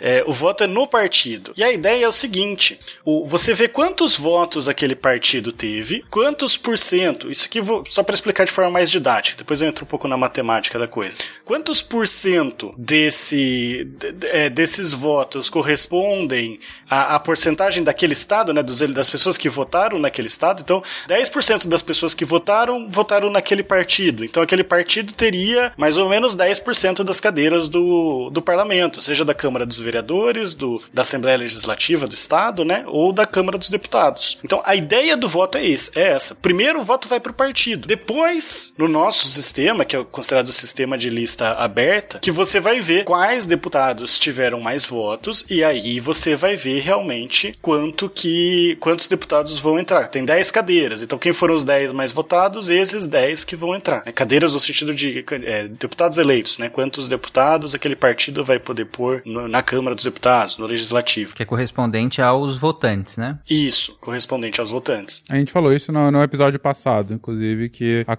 o, o, tamanho dos legislativos tem uma proporcionalidade com o tamanho dos habitantes, né? Seja do estado do, ou do município, mas é, é, em ambos os, e, e, também a nível federal, né? No caso do, do Congresso, é, mas com, com mínimos e máximos, né? Então. É, mas o que eu tô colocando aqui, Fencas, não, não é bem isso. Não é de quantas, não é quantas cadeiras o estado de São Paulo tem. É quantas cadeiras o Partido, o partido Deviante ganhou levar, né? no estado de São Paulo. Então ele. Vamos, vamos entrar na matemática da coisa? Eu acho que vai entender melhor. Mas o que eu queria trazer aqui era essa ideia de que você vê quanto, quantos por cento de voto aquele partido teve para ver quantas cadeiras. Mais ou menos se ele teve, sei lá, 10% dos votos daquele estado, ele vai conseguir 10% das cadeiras que aquele Estado tem, né, que são definidas conforme a gente falou no, no cast de poder legislativo. O teto, teto, teto é isso que o Fengas falou, que em relação à representatividade do, do, do Estado na, na, Câmara dos Deputados, né? É, uma coisa é quantas cadeiras o, o Estado tem na Câmara, e aqui o que eu tô falando é quantas cadeiras o partido tem dentro dessas cadeiras do Estado. Isso é uma coisa que é importante colocar, que a eleição, tanto para deputado quanto para senador, ela é por Estado, né? Você vota nos candidatos do seu Estado. Então, por isso que eu falei que o Guaxa não conta. Eu votei no Fencas, o meu voto não vai pro Guaxa, porque o Guaxa é deputado do mesmo partido, mas lá por Santa Catarina, né? Mas poderia ir pro Pena, que também é de São Paulo. O Fencas tá no Rio agora, né? Não, Fencas, você tá em São, você tá em São Paulo, tá? É, não, beleza. Pegando então o caso numericamente para ficar mais fácil. São Paulo, maior estado da federação em número de população, tem 70 deputados federais na, no, no Congresso, né? É o quem, quem mais tem. Ah, nesse caso hipotético em que o partido Deviante conseguiu 10% dos votos, é, a conta aproximada aí é que a gente teria acesso a sete cadeiras, né? Então, o Partido Deviante de São Paulo tem, então, sete cadeiras aqui é, é, no é, do, do, Congresso, né? E aí você faz a, a, a, soma aí com os outros estados para saber essa distribuição de forças, né? Exato. Aí vamos pensar o nosso, vamos chamar de deviante, né? Porque a moda agora é não ter partido na frente, né? É Então, verdade. os deviantes. Pode ser movimento deviante, por exemplo, também, que é. Então, movimento deviante fica bom, né? Vai ficar bem bom, MD. Movimento MDB. Deviante do Brasil, MDB. Então, Perfeito, tá já. então, a primeira coisa que a gente tem que pensar, antes da gente entrar na eleição, O Temer diria assim, ó, tem que manter isso aí. O senhor nunca me viu junto com nenhum deles. E comigo o senhor vai ficar livre de todos eles. Meu nome é Enéas 56. Uma coisa interessante é que assim, né? Antes de. Pensando no lançar os candidatos, né? O, o partido ele lança os seus candidatos, é, já tem algumas regras que ele tem que respeitar, por exemplo, as cotas. Né? Então vamos pensar que o Deviante está lançando aqui para o estado de São Paulo Fencas, Nanaka, Pena, CA, a Dani, Gláucia, Yara, Jujuba, Samanta, Thaís e Thiago. Aí a gente já tem que pensar se a gente pode lançar esses candidatos. Porque uma coisa que a gente tem é a cota por. é, a, a lei usa o termo sexo, né? E aí tem toda uma discussão, porque sexo e gênero são termos diferentes, né? Então são, seriam critérios diferentes, e, e você tem a discussão de se vai ser considerado o sexo é, biológico ou o gênero da pessoa, né? Ou seja, a- aquelas pessoas que não se identificam com o, o seu sexo biológico, como elas seriam contabilizadas. Não tem uma resposta para isso, né? Isso não costuma dar tanto problema, porque geralmente os partidos lançam, que é ideia de que você tem que ter pelo menos 30% das pessoas de cada sexo. Não é uma cota para mulher, né? Você não pode lançar 100% do candidato às mulheres. Você tem que lançar, é, tem que ter pelo menos 30% de homens também. Mas será que você você falou que não tem um- uma definição muito clara? Mas será que é pela baixa exigência de que, de que se tenha essa definição? Será que baixa, por exemplo, baixa quantidade de, de, de possíveis candidatos transexuais? Eu acho que quem fez a lei nem pensou nisso, Tarek. Diferença de sexo gênero, considerou tudo a mesma coisa. Talvez colocou sexo porque o povo ia falar que, ah, não, isso aqui é ideologia de gênero, então não vamos aprovar, sei lá. É, e vale lembrar que isso não, não tinha essa discussão, assim, não, não como tem hoje, onde as pessoas estão discutindo o tempo todo, e se fala a palavra gênero, as pessoas pensam, "Ah, será que ela tá falando a palavra certa? Se fala a palavra sexo, as pessoas pensam, será que ela tá falando a palavra certa? Não tinha isso, então era cota mesmo pra poder inserir outros grupos, porque a gente já até falou aqui, né, da parte histórica, né, foram, foi uma luta pra conseguir que outros grupos sociais pudessem fazer parte, mas pra não especificar, porque não precisava ser 30% de mulheres. Durante muito tempo a gente achou, porque na verdade é que elas não ocupavam esses lugares. E aí coloca-se, né, 30% de gênero, enfim, 30% pra gerar diversidade. É interessante, sempre tem que tomar cuidado com, esse, com essas leis, né? Tipo, essa aqui que não- ela coloca 30%, você não pode ter um partido só com mulheres. É uma coisa que não tem muito sentido, né? Hoje, pelo menos. Esperamos que no futuro faça sentido. Tem um partido das mulheres, né? Opa, que é cheio de mulheres, inclusive, Partido da Mulher do Brasil. Eu pesquisei aqui que eu citei o partido. É, o partido chamava Partido da Mulher Brasileira, mas ele mudou de nome. E agora ele se chama Brasil 35. Fica aí a informação. Tem um motivo do 35? Não faço a menor ideia. Não tinha mulher, aí jogaram o número, que deve ser o número do Mas partido. eu não faço. É, é, 35 é o número do partido. É, é realmente criativo. Uhum. Pois é. Pelo menos tá, tá mais coerente que antes, né? Ah, sem dúvida. É, exato. É, reflete mais o pensamento do, né, da proposta do, do partido. Agora, é, no Chile, eles colocaram na Constituinte uma, é, vagas definidas para homens e mulheres, né? E teve mais. As mulheres foram mais votadas que os homens e acabaram tendo que entregar cadeiras também. Então é, é bem complicado você fazer a lei de qualquer jeito achando que o povo não vai votar, né? Não vai ter. Sim. Você tem que fazer pensando na representatividade. Teve um caso de sucesso desse, de, de composição ah, por gênero, é, que foi o caso de Ruanda, em que depois do, do massacre, né, que acontece lá, do, do extermínio que acontece em 94 entre os Hutus e Tutsis, quando o, o país volta a se, a se formar e a construir instituições, uma das soluções que foram planejadas, né, é que houvesse uma quantidade mínima de mulheres no legislativo do país. A, a hipótese por trás disso ah, era que um legislativo mais feminino ele tenderia a ser menos violento, menos belicoso, né? E era um momento em que o país precisava, de fato, se, se reerguer de um extermínio feito internamente, né? Com forças externas, mas feito entre, enfim, vizinhos. E por conta disso, eles de fato acabaram é, é, é colocando essa proporção de mulheres no legislativo, passou, e é, é, não sei se se mantém como lei ou não, mas hoje Ruanda é, é um dos casos de maior proporção de mulheres no legislativo no mundo inteiro. E com, para eles, com efeitos bastante benéficos, né? É um país que de fato está numa, é claro, ainda bem incipiente, mas está num processo de desenvolvimento interessante e que não tem tido, tá longe de ter o mesmo nível uh, de, de, de, conflitos que você tinha nos anos 70, 80 e principalmente 90, né? É, então, é só, assim,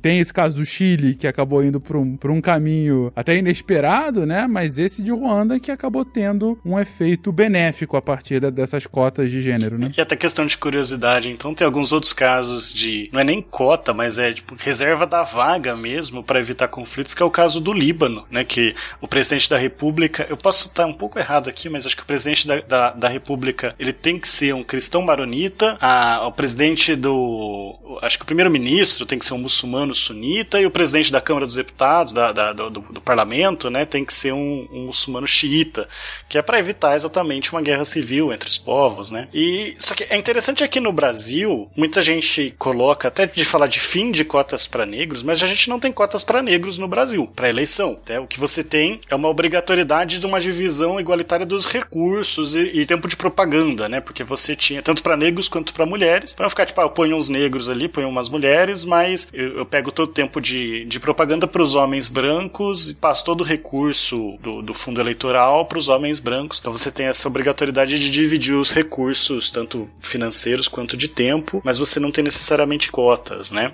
E essas cotas para as mulheres, elas têm sido bastante discutidas, seja para extinguir, seja para melhorar elas, né? Tem, tem tido discussões legislativas nesse sentido.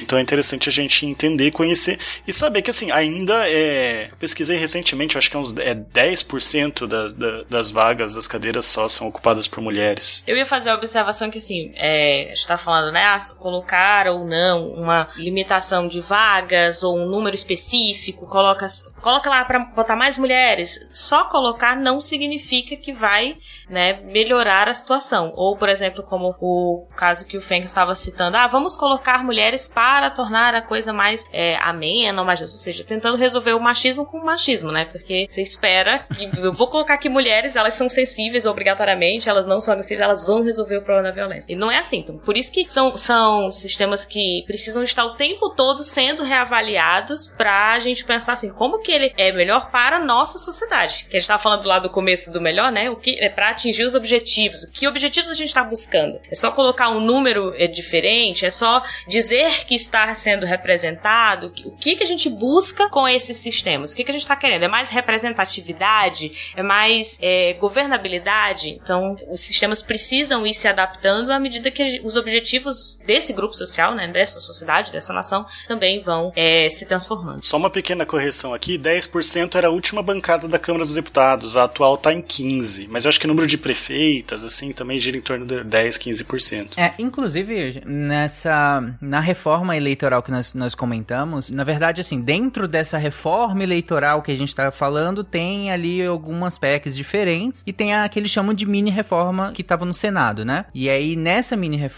que já tinha passado pela Câmara e tinha ido pro Senado, é, falava em relação a que essa questão dessas proporções. Então, a, uma das questões é que absorveria os partidos políticos que não cumprirem as cotas de gênero, né? É, como funcionou na, nas últimas eleições também, e de raça também. E aí ele também tiraria a exigência de que os partidos lançassem ao menos 30% das candidatas mulheres, nessa nova reforma, no caso, né? É, mas isso é, é o que eu falei. Pode ser que quando sai o cast já esteja bem diferente. É, é coisa que muda bastante, né? É, como a gente comentou, a gente falou o dia que a gente tá gravando pra justamente demonstrar o quanto isso aqui pode, né, amanhã mudar completamente. Ou né? pode não dar em nada também. É, Pode acontecer tudo, inclusive nada. O senhor nunca me viu junto com nenhum deles.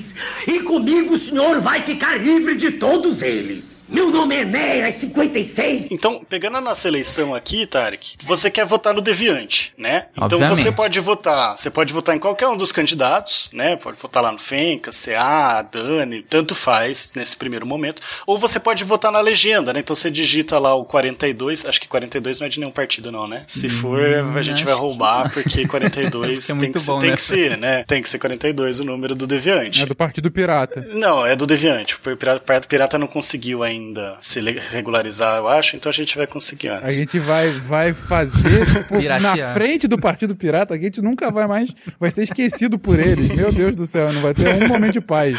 Sim. Mas te- tem que ser 42, não tem outro número, né? Então se eu votei lá, fui lá pra votar deputado, eu coloquei 42, já vai aparecer o partido. Eu já posso clicar confirma, o voto vai pro partido. E pra esse primeiro momento de ver quantas cadeiras o partido tem, já já tá valendo, vale tudo igual, né? Não importa em quem eu votei. Agora pro segundo momento, que definir quem vai ocupar essas cadeiras é que muda, né? Então, é, como que funciona isso? Basicamente, o primeiro momento, então, vamos definir as cadeiras do partido. Para isso, a gente tem que ver qual estado a gente está para calcular o que a gente chama de quociente eleitoral daquele estado, tá? Esse quociente eleitoral, então, o pessoal da matemática que o Fencas não chamou de novo para gravar, ele vai ser calculado pelo número de votos válidos dividido pelo número de cadeiras, né? Então, para a gente facilitar a nossa vida, a gente São Paulo tem 70 cadeiras, vamos supor, lógico que não nem perto disso, mas que tem 70 mil eleitores que votaram. Todos os outros votaram branco, nulo. Então tá fácil. Isso que é crise de legitimidade.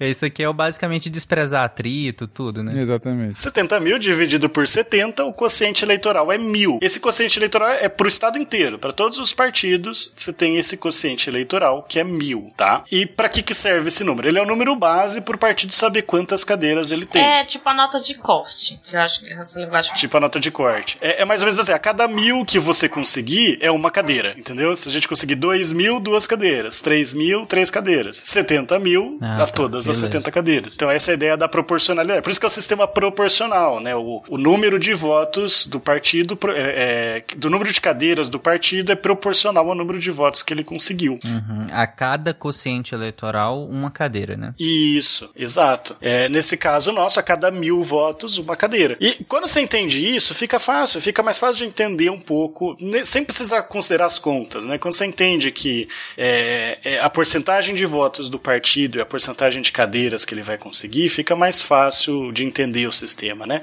Mas vamos ver as contas, então, pra gente entender é, exata, mais precisamente. Daí, a gente precisa usar esse quociente eleitoral para calcular o quociente partidário. Quociente eleitoral é igual para todo mundo. Quociente partidário, cada partido tem o seu. E para calcular esse quociente partidário, a gente vai ter o número de votos que o partido recebeu dividido pelo quociente eleitoral. É que é aquilo que eu falei. Se o partido teve mil e o quociente eleitoral é mil, mil dividido por mil dá um, o partido tem uma cadeira. Se der dois, tem duas cadeiras. Se der três, tem três cadeiras. Assim por diante. É lógico que não dá quebra, é, geralmente vai dar números quebrados, né? Você tá vendo? Nesse primeiro momento, não importa em que deputado você votou. Não importa se você votou na Nanaka ou se você votou na Samanta. É, é para definir o, o partido. Quantas cadeiras o partido vai ter, tá?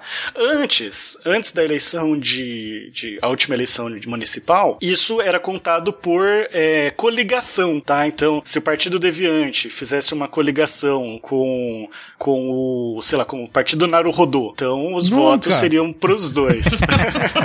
Mentira, amo vocês. Mentira, a gente gosta deles. É, então, assim, poderia ser que eu votasse no Fencas e tivesse elegendo o, o Altair. Por quê? Porque o, o número de cadeiras é definido pelo, pelo número de votos. Lógico que isso se o Fencas tivesse menos voto, né? E acho que não, não ia acontecer, né?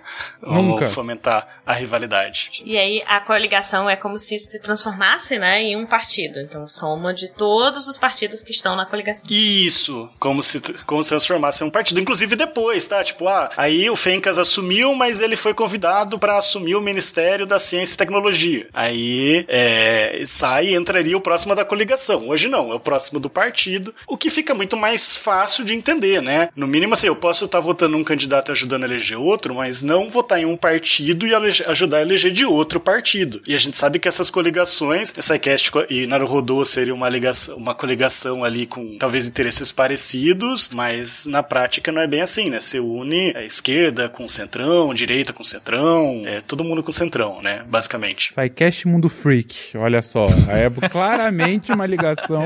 Com interesses bem difusos, né?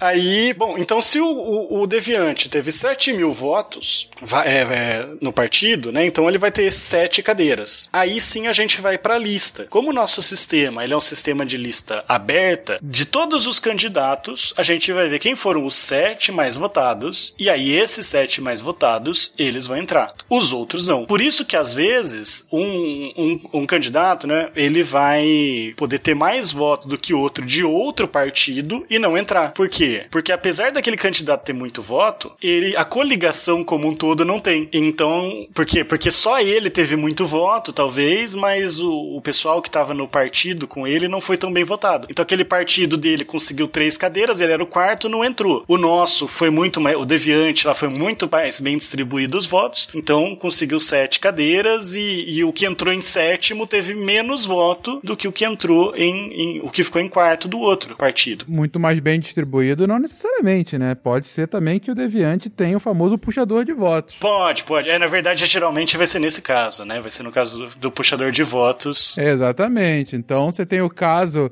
Jujuba, por exemplo. Jujuba que é essa popstar que está aqui no nosso partido. De repente, Jujuba tem uma plataforma maravilhosa, acaba tendo lá trocentos milhões. Dos 7 mil votos, 6 mil são dela. exatamente, 6 mil da Jujuba e eu recebi 100. Mas mas a Jujuba, com esses 6 mil votos, somado com os outros, a gente conseguiu 7 mil e aí a gente conseguiu 7 vagas. Então eu com 100 entrei. Enquanto isso, o Altair, que não tem mais a coligação, o Altair recebeu, sei lá, 500 votos. Só que ele foi o único cara do Naruhodô que foi votado. Ele tem 5 vezes mais votos do que eu, mas não conseguiu os mil mínimo pra conseguir a cadeira lá do Naruhodo. Então não foi eleito, chupa Altair. Mentira. Estamos juntos aqui, plataforma Pro Ciência. É, é, inclusive a gente vai precisar deles para aprovar os projetos de lei Claramente, lá na Câmara. Então. já estamos negociando.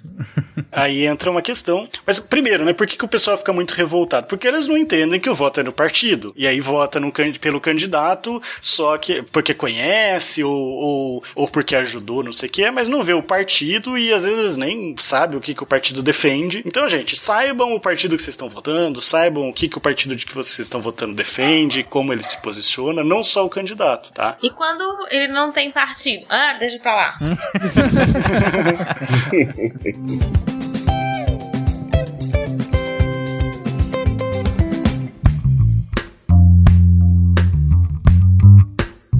para acabar com esse sistema de puxadores de voto, né, junto com essa, esse fim das coligações, foi aprovado uma nota de corte, que é o seguinte: então, o Deviante teve muita, muito voto, mas por causa da Jujuba. Fencas não teve tanto voto assim, né? Porque metade das pessoas acham que ele é comunista, outra metade acha que ele é reformista e é, quer, quer, defende o sistema. Não sou compreendido. É, não é compreendido. Então, o Fencas, ele, em tese, ele tá lá dentro do set, ele poderia assumir a cadeira. Só que ele precisa atingir a nota de corte que é 10% do quociente eleitoral. Né? O quociente eleitoral, aquele que é geral para todo mundo, né? Que no nosso caso era mil, né? Mil, mil. Então ele precisa de pelo menos 100 votos. Se ele não conseguiu 100 votos, ele não entra. E aí essa vaga vai ficar sobrando, né? E ela vai ser distribuída lá com, com os outros partidos. Uhum. No nosso exemplo ele até entra, né? Porque no, no exemplo que a gente deu, o Fênix justamente tinha recebido 100 votos, né? Tá, então vamos colocar que foi o CA. CA não recebeu 100 votos, ficou em sétimo dentro do partido, é. mas recebeu 99 votos. Mesmo com todo o estrelismo da Jujuba. O povo usando a Jujuba pra poder. Jujuba, eu votar em você só por ser você, tá bom? Quero deixar bem claro. é assim que funciona mesmo. É, essa foi uma regra interessante, de fato, porque a gente tinha vários casos bizarríssimos de gente sendo eleita com uma dezena de votos, às vezes, para ver como vereador, ou com uma centena de votos como algum tipo de deputado estadual, ou de, sabe? E colocada para arrastar mesmo esses votos. Você colocava pessoas que não tinham tanto a ver com o partido, né? O próprio Bolsonaro, é, eu acredito que foi muito utilizado pelo PP, assim, Tiririca, né? Então, ah, todo mundo vota nele e aí a gente coloca os candidatos que a gente quer lá junto. Sim. Teve o, o primeiro, assim, que foi um fenômeno disso foi o Enéas, né? Uhum. Que Sim, acabou puxando voto. Sempre teve, né? Mas assim, o primeiro foi, o caso mais. é, é, No caso do Enéas, é, é um, é um exemplo de por que funciona. Porque, assim, o pessoal que foi eleito com ele falava, cara, você defende o quê? Eu defendo o que o Enéas defende. Exatamente. Então, então funcionava, né? Porque, na verdade, você estava elegendo o Enéas várias vezes. Essa, mais ou menos, que era para ser a ideia, né? Que o partido tivesse ali uma, uma união de, de interesses, né? E aí é interessante, gente, que hoje, principalmente os partidos, é, os partidos menores, eles falam, não vota mais na legenda. Que eu falei lá, você coloca lá só o, o 42, tá votando deviante. Não, você tem que votar no deputado, porque se você votar na legenda, você tá ajudando nessa primeira fase. Mas como agora tem essa nota de corte, não é mais interessante votar na legenda. É interessante você votar num candidato para ajudar também ele conseguir a nota de corte. É, sim, você quer dizer que no caso, se antes você pensava, ah, não pouco importa em quem eu votar, o que importa é, que o voto vai pro partido. Então, tanto faz na- o, o momento do voto ali pra quem é. É, nesse, nessa, com essa regra, né, de barreira aí, você coloca que não, agora sim, você tem sim que votar naquele candidato que você quer dentro daquele partido que você quer. Que ainda que o voto vá para o partido, ele também vai para o candidato. Porque se esse, se, se o partido tiver voto suficiente para que o seu candidato ou aquele candidato eh, seja eleito, se ele não tiver esses votos mínimos, ele não vai conseguir. Então, é, só pensar no partido não é o suficiente. Não quer dizer que você não deve pensar, né? Mas não é o suficiente, né? Você tem co coloque também o seu voto no candidato que você quer. Até porque quando você coloca no partido, você valida o voto. Então você também tá elevando esse coeficiente eleitoral. O que pode dificultar, né? Que seria essa nota de corte. Que pode dificultar quando você vai pra essa parte né, individual, que você vai pro partido, é, dele não ter alcançado essa nota de corte. Então por isso eles, eles trabalham em cima de. Agora, né? Trabalham em cima de especificar. Não vote mais no partido, vote especificamente no candidato que te representa. É, e, e acabou também diminuindo um pouco, não tudo, mas um pouco, dos efeitos dos puxadores de votos, né? Você, você acaba controlando um pouco mais isso, mas isso vai continuar acontecendo enquanto houver esse sistema. É importante entender isso, assim, você vota no candidato, mas tendo a consciência de que ele ainda faz parte de um partido.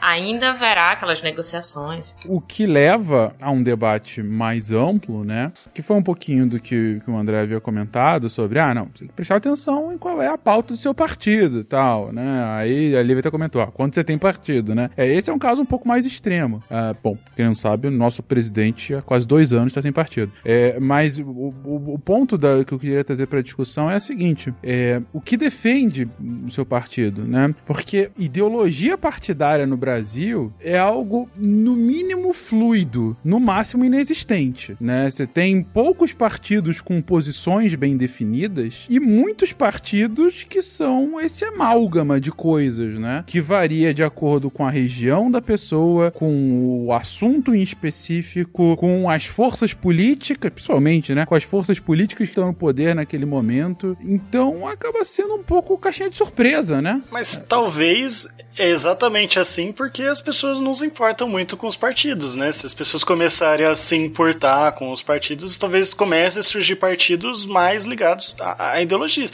É é lógico que isso é um chute meu, né? Mas você vê outros países que os partidos eles são muito bem definidos. É, é o Partido Conservador é o que defende pautas conservadoras, o Partido Verde é o que defende pau- pautas ambientais. né? O Partido da Esquerda é o que é o partido que defende as pautas progressistas da esquerda. É, e se, eu tô falando da Alemanha, no caso, né? Eu tô pensando na Alemanha pra falar o nome dos partidos, mas no Brasil realmente vira esse negócio que você tem o centrão, que é basicamente um monte de partido que defende estar no poder, né? Tipo, às vezes tá na esquerda, às vezes tá na direita, às vezes tá nos dois. E os partidos que a gente chama de partido de aluguel, né? Que você vai lá, adota uma sigla pra poder se candidatar, porque você precisa estar ligado a um partido. E porque não importa muito se tá ou não relacionado o seu nome, né? Ao nome, a- ao que o partido defende. Mas também, não- eu acho que não dá pra só falar que as pessoas é, subvalorizam a questão partidária e aí por isso que se tem tantos partidos. A gente abriu essa possibilidade de existir tantos partidos, talvez aí com medo, né, do, do que a gente passou durante o período ditatorial. Então se, a- se abre completamente como se isso fosse um- uma expressão mais democrática, abrir completamente a possibilidade de abertura de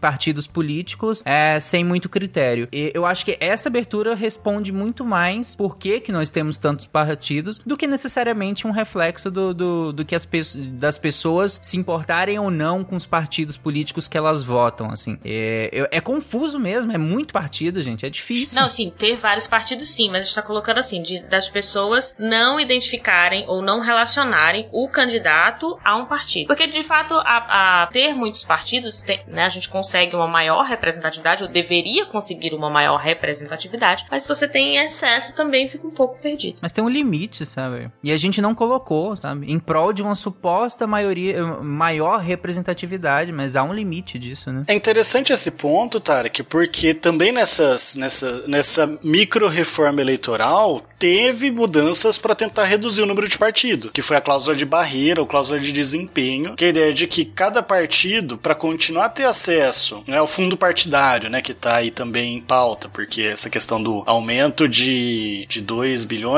para 6 bilhões, não, é de 2 bilhões para 6 bilhões, né, ao fundo, ao fundo eleitoral, né, e ao próprio tempo de propaganda gratuita de rádio e TV, é, que é uma coisa que até então era dada a todos os partidos, não de forma igual, né, é, você, você dava, você distribuía isso conforme a representatividade na Câmara dos Deputados, mas isso foi elevado a um novo nível que agora, a partir dessa última eleição, os partidos que não tiverem um certo desempenho, né, que, ou seja, os partidos que nas eleições para a Câmara dos Deputados que não obtiverem pelo menos 3% dos votos válidos, distribuído em um terço, vou colocar dos estados, né, estados, Distrito Federal, com pelo menos 2% de votos válidos em cada um desses estados, um pouco complexo, né, mas é, qualquer coisa vocês é, dão uma pesquisada na, na, na mini reforma eleitoral, ou que não tiverem elegido pelo menos 15 deputados federais, esse é mais fácil de entender, é, distribuídos em pelo menos um terço da, dos estados ou do Distrito Federal. Então, esses partidos que não tiverem esse desempenho, eles vão ter cortado tempo de propaganda de TV e acesso a fundo partidário, ou seja, vai ter que bancar a eleição, né, e, e sei lá, fazer propaganda na internet, é, sem, sem aquele tempo gratuito que está se tornando mais irrelevante, né, principalmente na última eleição, se mostrou assim,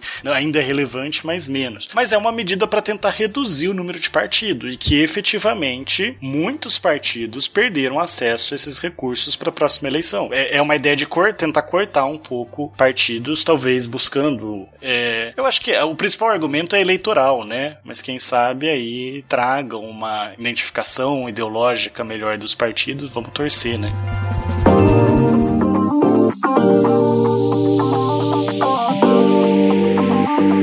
Alô, pessoas!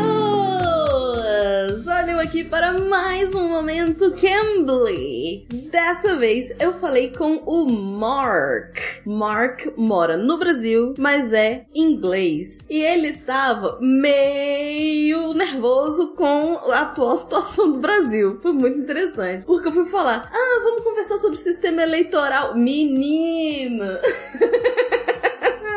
a conversa foi, foi para outro caminho. Mas enfim, aí eu consegui perguntar para ele como que era a, o sistema eleitoral na Inglaterra. Aí ele me fala: Ah, é igual como aqui, é igual. E eu falei: opa, opa, opa.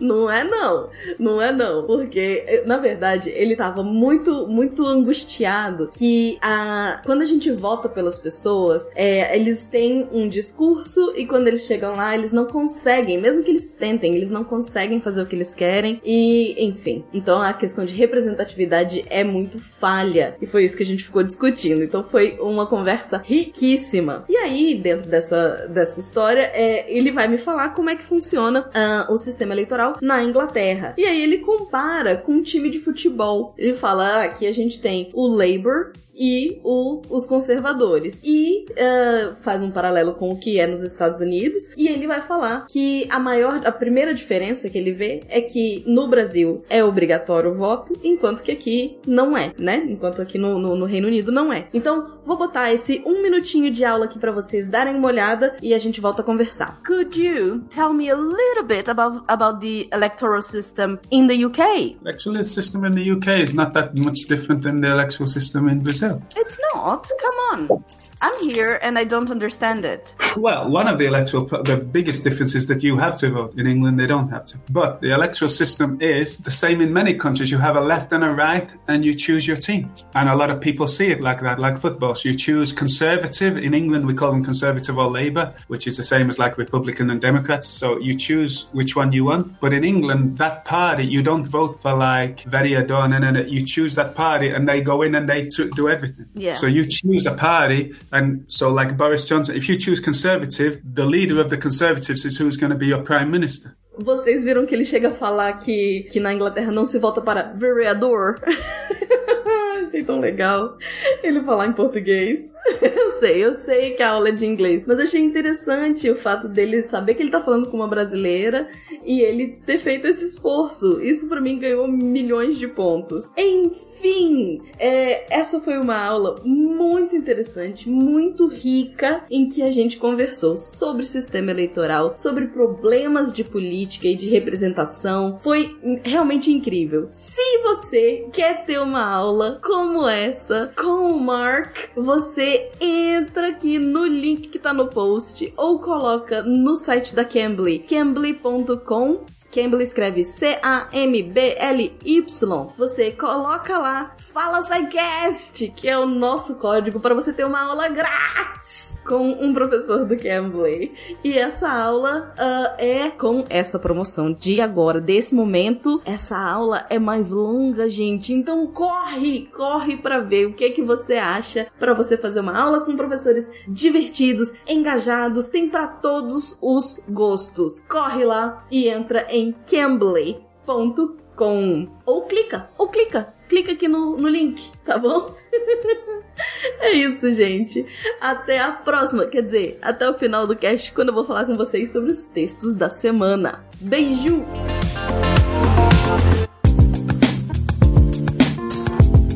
Essas mudanças, acho que a gente já comentou todas elas, né? A questão da, das coligações, do fim das coligações, essa questão da cláusula de barreira, o reflexo disso na questão do tempo de propaganda gratuito na TV ou no rádio, a, a questão do fundo partidário que está em discussão nesse momento, né? Como você falou, é, seria o aumento de 2 para 6 bilhões, que na verdade viraria 4, e aí, enfim, não seria bem uma redução, seria na verdade dobrar ainda assim, né? Porque iria de 2 para 4, né? Bilhões do, da, dessa questão do fundo eleitoral. Mas dando avançando aqui no, no, nos conceitos que nós estávamos falando, você citou lá atrás a questão da lista aberta, né? Em que, do jeito que a gente estava falando, da, da, da votação proporcional, a lista do partido com os candidatos era uma lista aberta. Mas o que, que é ser uma lista fechada nesse caso? Tarek, antes, só para não ficar solto, só mencionar que eu fiz a conta aqui bonitinha das cadeiras, né? Mas lógico que vai sobrar, né? O partido ele não vai ficar com um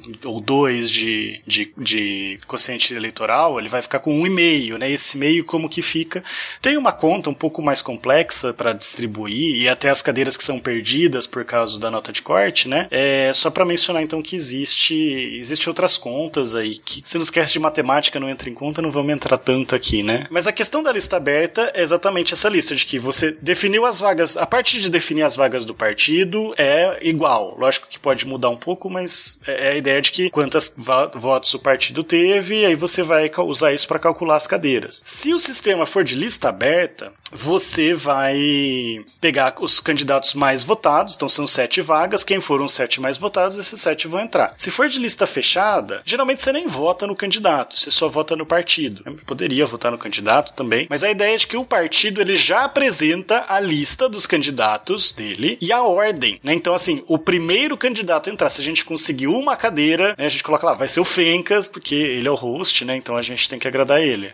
É a segunda. Aí. E, e, é interessante que você poderia até ter leis, né? Do sentido de, não, tem que alternar um homem e uma mulher, ou coisa assim, para ser mais inclusivo nesse sistema, porque o partido define. Então, o segundo, sei lá, vai ser a Jujuba, o terceiro vai ser o Pena, o quarto vai ser a Thaís. Então, você já sabe de antemão quem que vai entrar, né? Só, só precisa descobrir quantos vão entrar, mas você já sabe a ordem. Essa é a ideia de lista fechada. E a gente vai falar do distrital misto daqui a pouco. O voto distrital misto, ele geralmente ele usa esse sistema sistema de lista fechada. Lógico que não precisa ser assim, mas geralmente ele usa, tá? É, e existem outros sistemas. O sistema uruguaio, que eu nunca consegui entender, que o partido lança várias listas, sabe? Vai ter outros sistemas que vão ser um pouco diferentes nesse sentido. Eu acho que é importante comentar sobre essa diferença, que num sistema de lista fechada, você tá dando ainda mais poder ao partido, né? E, e aos burocratas do partido. Porque você tá.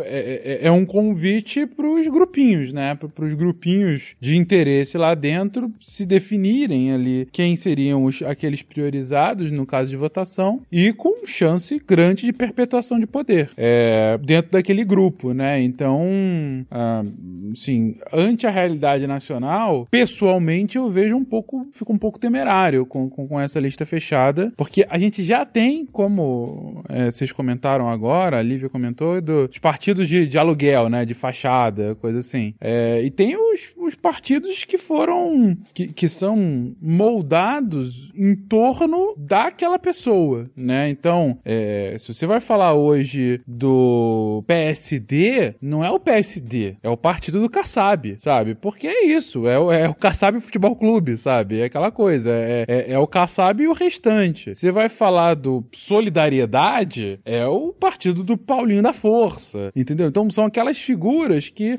acabam se perpetuando. E, e que não necessariamente pode ser que, num caso hipotético, a parte da população até é, é, é, se ligue aos ideais de um determinado partido, mas que não goste daquele burocrata que o representa, né? Você vai Ah, ter menos espaço para renovação, né, Exatamente, você vai ter uma perpetuação do, do mesmo grupelho, né? O que pro Brasil, no caso brasileiro em específico, na minha visão, é algo que a gente quer tentar evitar o máximo possível, porque já tem uma renovação é, é, baixa, ainda que a gente tenha tido uma renovação significativa do legislativo nessas últimas eleições, né? Mas assim, é, foi uma renovação meio mais do mesmo. Mas, enfim, era só pra realmente comentar aqui de- dessa diferenciação e opinião pessoal aqui do, pro, pro, pro caso do Brasil. Ah, Mas, Fênix, aí nesse caso, o extremo oposto disso, talvez, aí, não sei se vocês concordam, mas seria o que a gente tá, de novo, voltando à nossa reforma é, eleitoral, o que se tá colocando agora em relação ao distritão, né? Que seria o oposto disso, porque no distritão, os estados e os municípios, eles acabam virando distritos ele- eleitorais, por isso o nome distritão, e os candidatos mais votados vencem, né? No- diretamente. Então, o, o candidato que for mais votado, ele vai ser eleito, independente do seu partido ou das coligações partidárias que, se- que forem formadas. Então, retira poder dos partidos políticos, né? priorizando a pessoa. É que no caso brasileiro, é que esse, o que você comentou é o modelo distrital, né? Aham. Porque aqui a gente já, já, fez o, o nosso distritão, que é uma coisa mais específica. Que o distritão é é o modelo norte-americano, né? De legislativo. Que você, é, ao invés de ter uma votação para deputados no governo do estado, você, dentro daquele território menor, que às vezes compreende uma cidade, se a cidade é muito grande, uma parte da cidade, se a cidade é muito pequena, é um conjunto de pequenas cidades, mas enfim, um território que é assim definido, né? Chamado distrito eleitoral, você vai escolher quem é o representante daquele distrito. Então, olha, eu tô aqui, por exemplo, nesse exato momento, tô em Teresópolis. Imagino que aqui a região serrana do Rio de Janeiro provavelmente fosse o distrito da região serrana do Rio, né? Vamos colocar aqui que é o distrito da Serra do Mar, sei lá, alguma coisa assim. Da Serra dos Órgãos, né? Perdão. Então, eu, quando eu fosse vo- votar pro meu deputado federal ou pro meu deputado estadual, seria um representante aqui, da Serra dos Órgãos, de alguma cidade, de Petrópolis, Teresópolis, Friburgo e adjacências, né? Então é um cara que, por um lado, uma das vantagens do sistema distrital, é um cara da sua localidade, né? É um cara que convive lá, é um cara que tá mais próximo daquilo que você precisa. É um vereadorzão, por um lado. É um cara que, de fato, em teoria, ele tá mais antenado com as necessidades não só daquele seu estado, mas daquela sua região em específica. Então, é, em teoria, você tem mais condições de, de, de fazer uma pressão em cima do cara, é, você tende a ter uma proximidade maior, né? Então, acaba que é, você tem essa vantagem, né? De, de um cara, de fato, mais ligado ao território do que se for o caso dessa coisa mais heterogênea, né? Que é o, o caso um deputado federal. O cara representa o, o Estado como um todo, né? Aí nos Estados Unidos você também tem os senadores, que aí sim representam o Estado como um todo. É, mas, no caso brasileiro, tem desvantagem também, a gente já vai citá-la, mas enfim, no caso brasileiro não é o sistema distrital, é o distritão. Porque no Brasil, nas sugestões que já foram discutidas, não haveria essa subdivisão por distritos eleitorais. O que haveria é que as cidades e os estados seriam como se fosse um distrito inteiro. Seria um distritão, né? Daí o nome, né? E aí sim você teria a, a, essa votação a, majoritária, né? Sem essa, essa,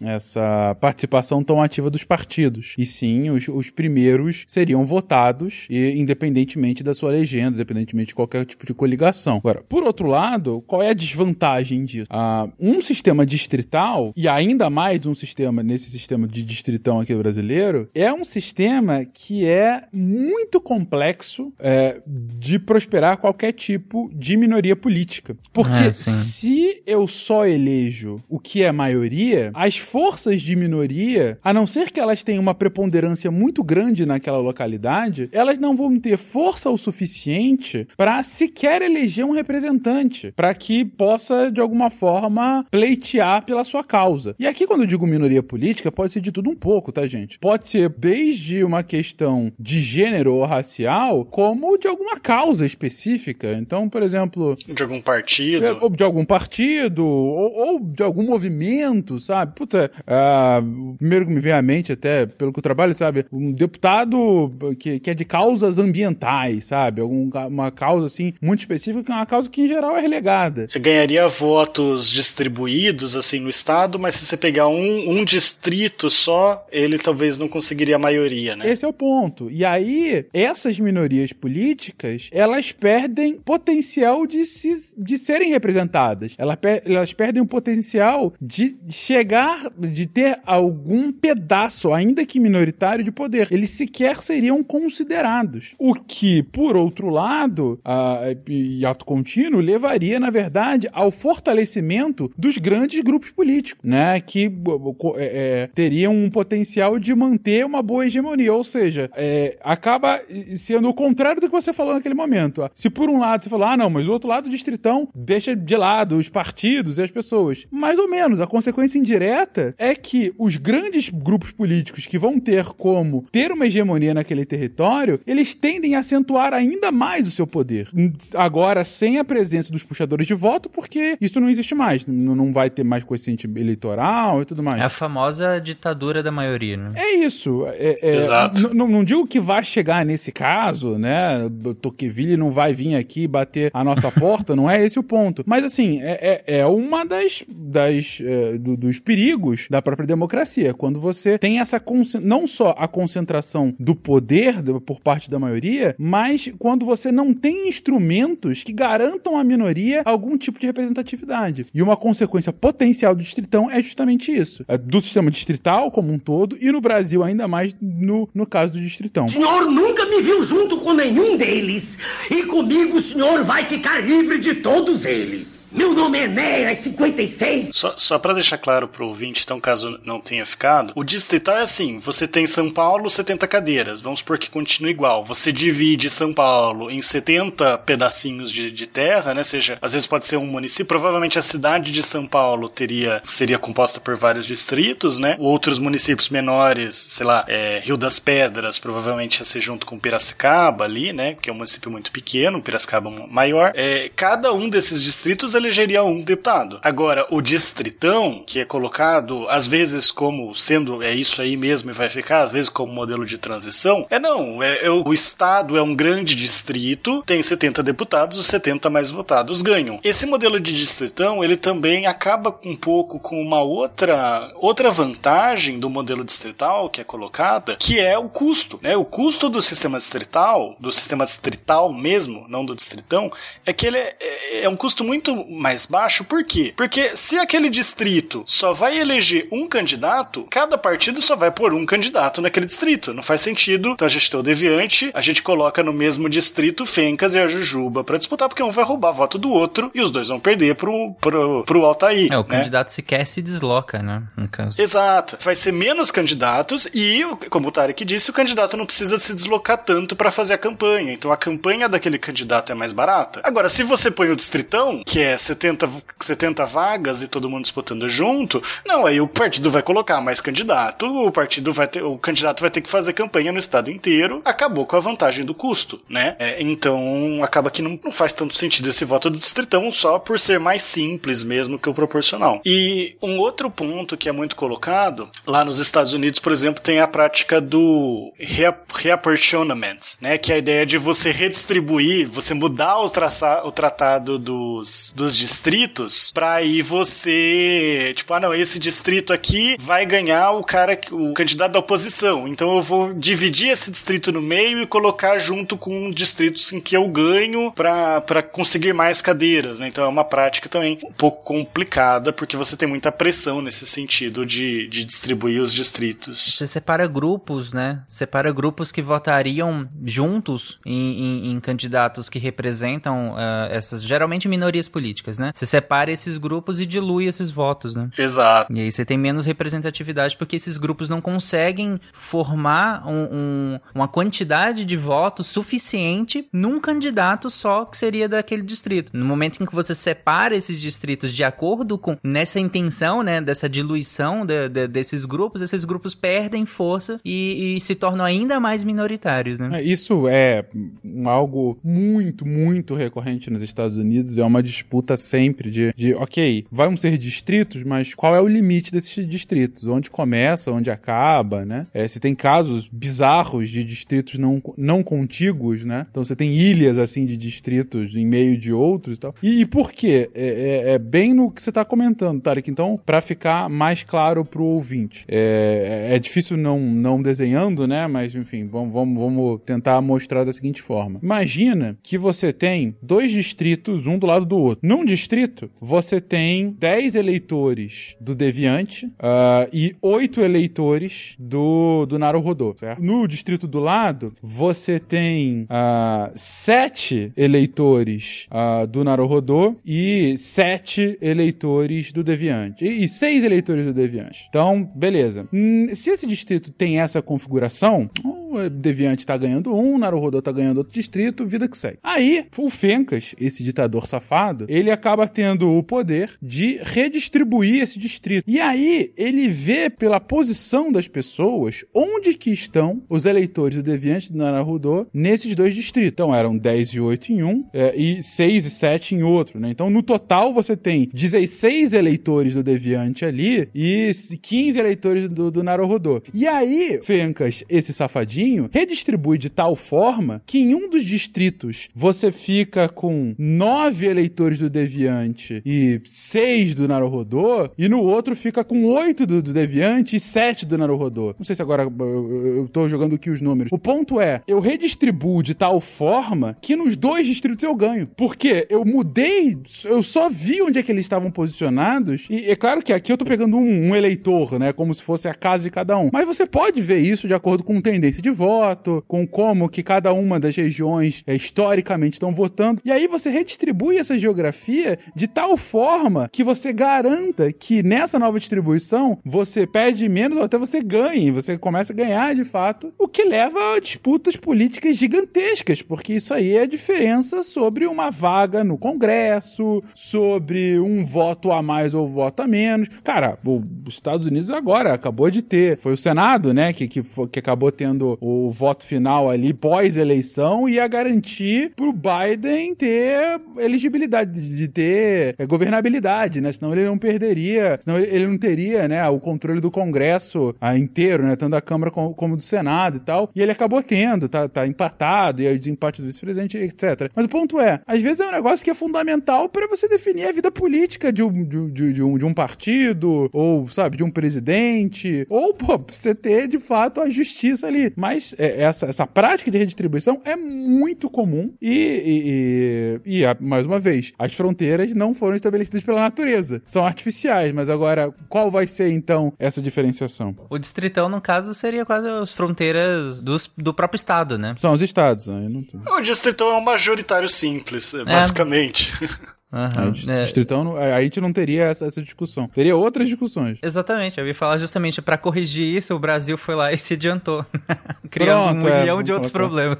Mas assim, a, a proposta que tá hoje, ela é de ter esse distritão pra depois mudar pro distrital misto, né? Tem uma transição, não sei se faz tanto sentido, porque você tem a transição é assim, né? Tipo, a, é, você tá no, no ponto 1, você quer passar pro ponto 2, mas aí você vai fazer uma transição no ponto 3, que é mais longe, mas tudo bem. Porque o distrital misto, ele é exatamente metade o que a gente já tem, proporcional, metade distrital. É, aí você vai determinar um número de cadeiras no parlamento, que pode ser 50%, pode ser mais, pode ser menos, que vai ser é, feita por voto distrital, ou seja, você vota no candidato do seu distrito e ele ocupa a cadeira, e outra parte dessas cadeiras vai ser pelo voto proporcional, e aí você tem essa questão dos partidos mais forte, né? Então a ideia é pegar as vantagens de um e de outro, né? Você ter uma eleição mais barata, porque a campanha dos candidatos é no distrito, mas ao mesmo tempo você é, e, e ter esses candidatos mais próximos também, mas você não perder essa representatividade das minorias, porque o, você tem o voto do partido, e geralmente é com lista fechada, mas não necessariamente precisa ser, mas aí perde um pouco a questão da economia, né? Mas você ter parte dessas cadeiras do voto proporcional, que aí você teria essa representatividade dos partidos ou, ou- ou de minorias políticas também, né? É, então aí que entra o distrital misto, que é adotado, por exemplo, na Alemanha, né? E é proposto por muitos setores aqui, como a AB, né? Alguns candidatos, alguns deputados. Bom,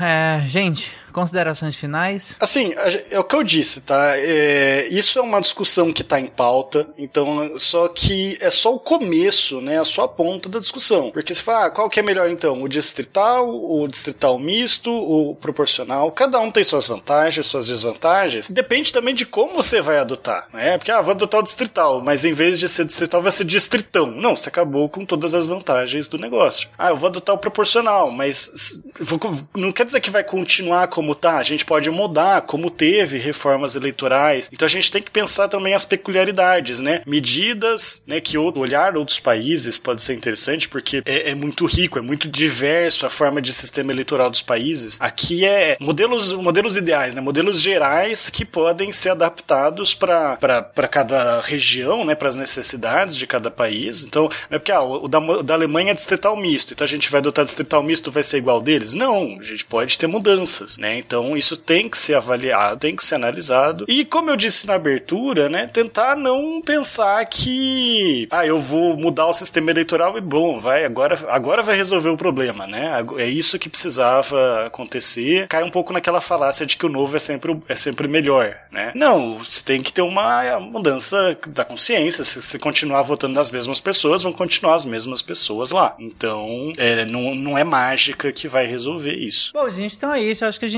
passou por, por tudo que a gente queria falar, né? É, desde definir o básico do, do voto, do, do sufrágio, é, os sistemas políticos de maneira geral. E óbvio que essa discussão foi e, e não tinha como não ser completamente permeada pela realidade que nós estamos vivendo agora, pela questão da reforma política. Nós estamos gravando isso. e- Esse não tem nem como fingir que não. Esse episódio a gente tá gravando aqui dia 6, já passou da meia-noite, né? Então hoje é dia 6, você que tá ouvindo, tá ouvindo isso no dia 13, é, ou, né, nos dias se- seguintes que você resolveu ouvir. Muita coisa provavelmente pode ter mudado. Na verdade, muita coisa não, né? Alguns detalhes podem ter mudado, mas os sistemas que nós discutimos são, são, são, são esses, né? As definições são essas, os problemas que nós levantamos é, são esses também. É, eu acho que ficou interessante porque é, começar essa discussão pensando o que, que é melhor e o que, que é pior, mas na verdade é, esse, esse qualitativo, o Fencas até comentou lá no início, é difícil de se aplicar e não faz muito sentido, na verdade, aplicar ele aqui, né? Porque às vezes a gente tá comparando coisas que não são necessariamente comparáveis ou são comparáveis considerando mais um quantitativo do que um qualitativo. É uma zona meio cinzenta é, que se sobrepõe ali do que necessariamente um bom, um ruim, um melhor, um pior nesse sentido, né? Então, acho que ficou interessante, deu para debater muitos temas aqui que, que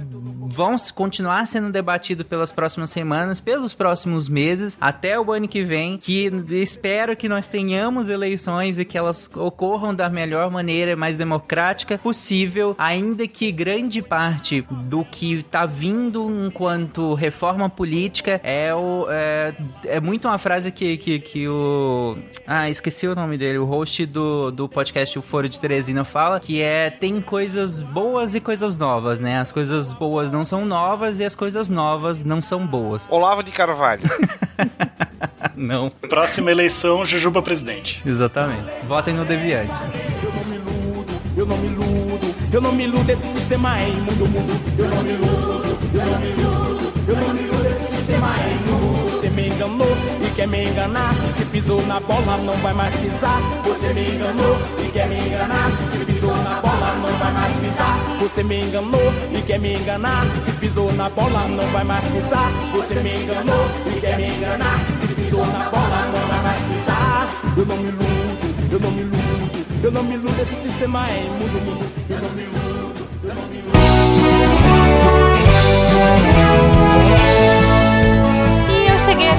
Só para dar aqueles recadinhos marotos, agradecer a todos vocês, nossos patronos que fazem a ciência divertida, que a partir de um real pelo PicPay, Padrinho ou Patreon ajudam a gente e ajudam o projeto a continuar. Eu gostaria de dizer que se vocês quiserem trocar ideia com a gente naquele Fala Que Eu Discuto, é no contato arroba sicast.com.br. Se for pelas redes sociais, arroba Portal Deviante no Twitter e no Instagram. E, claro, o jeito que a gente mais gosta é aqui pelo post mesmo. Você clica no site do Deviante, entra no episódio de hoje, rola até o final lá e coloca o seu GIF, sua dúvida, sua sugestão e a gente vai uh, trocar ideia com você, tá bom? Os participantes estão sempre de olho aí para interagir. Eu queria agradecer também ao Cambly que uh, apoia a gente também, que tá aqui agora nesse novo formato. Eu espero que vocês gostem. A gente tá fazendo com muito carinho. Eu e a Debbie agora nós estamos nos revezando aí. Eu tô achando uma experiência muito divertida, muito gostosa. Espero que vocês gostem também e que isso inspire vocês a, quem sabe, trocar ideia aí com os professores que a gente tá falando. E se a gente tá recomendando, gente, é porque eles são gente boa, eles são divertidos e vocês vão adorar conhecer, tá?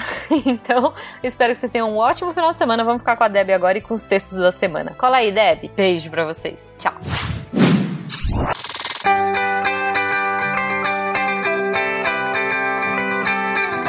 Quem da semana põe o dedo aqui que já vai fechar. Eu li! Que maravilha, anime! E aí? A semana tá assim muito boa, né? Segunda, começou com a resenha do Rodrigo Braga. Como eu cheguei aqui? E resenha do Rodrigo, né, gente? Resenha do Rodrigo vale assim, muito a pena.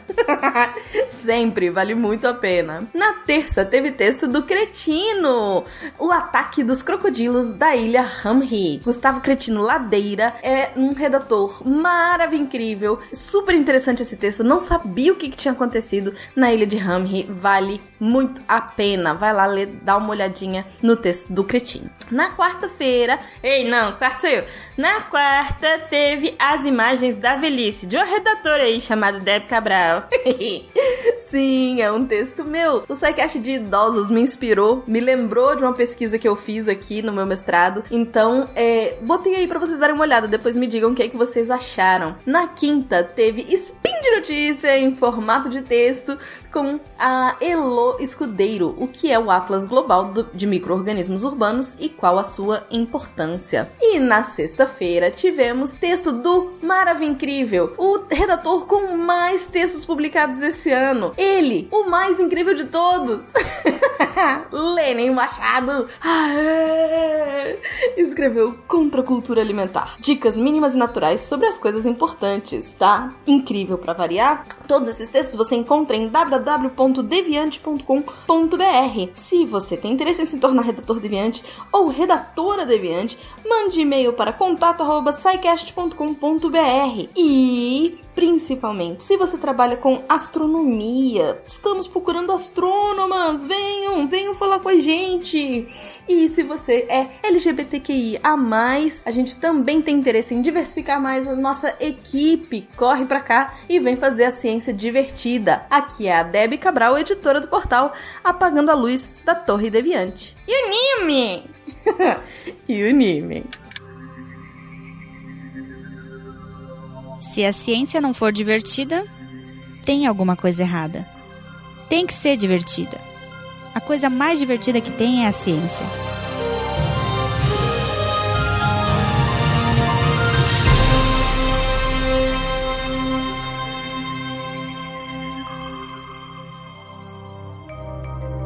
Este programa foi produzido por Mentes Deviantes. deviante.com.br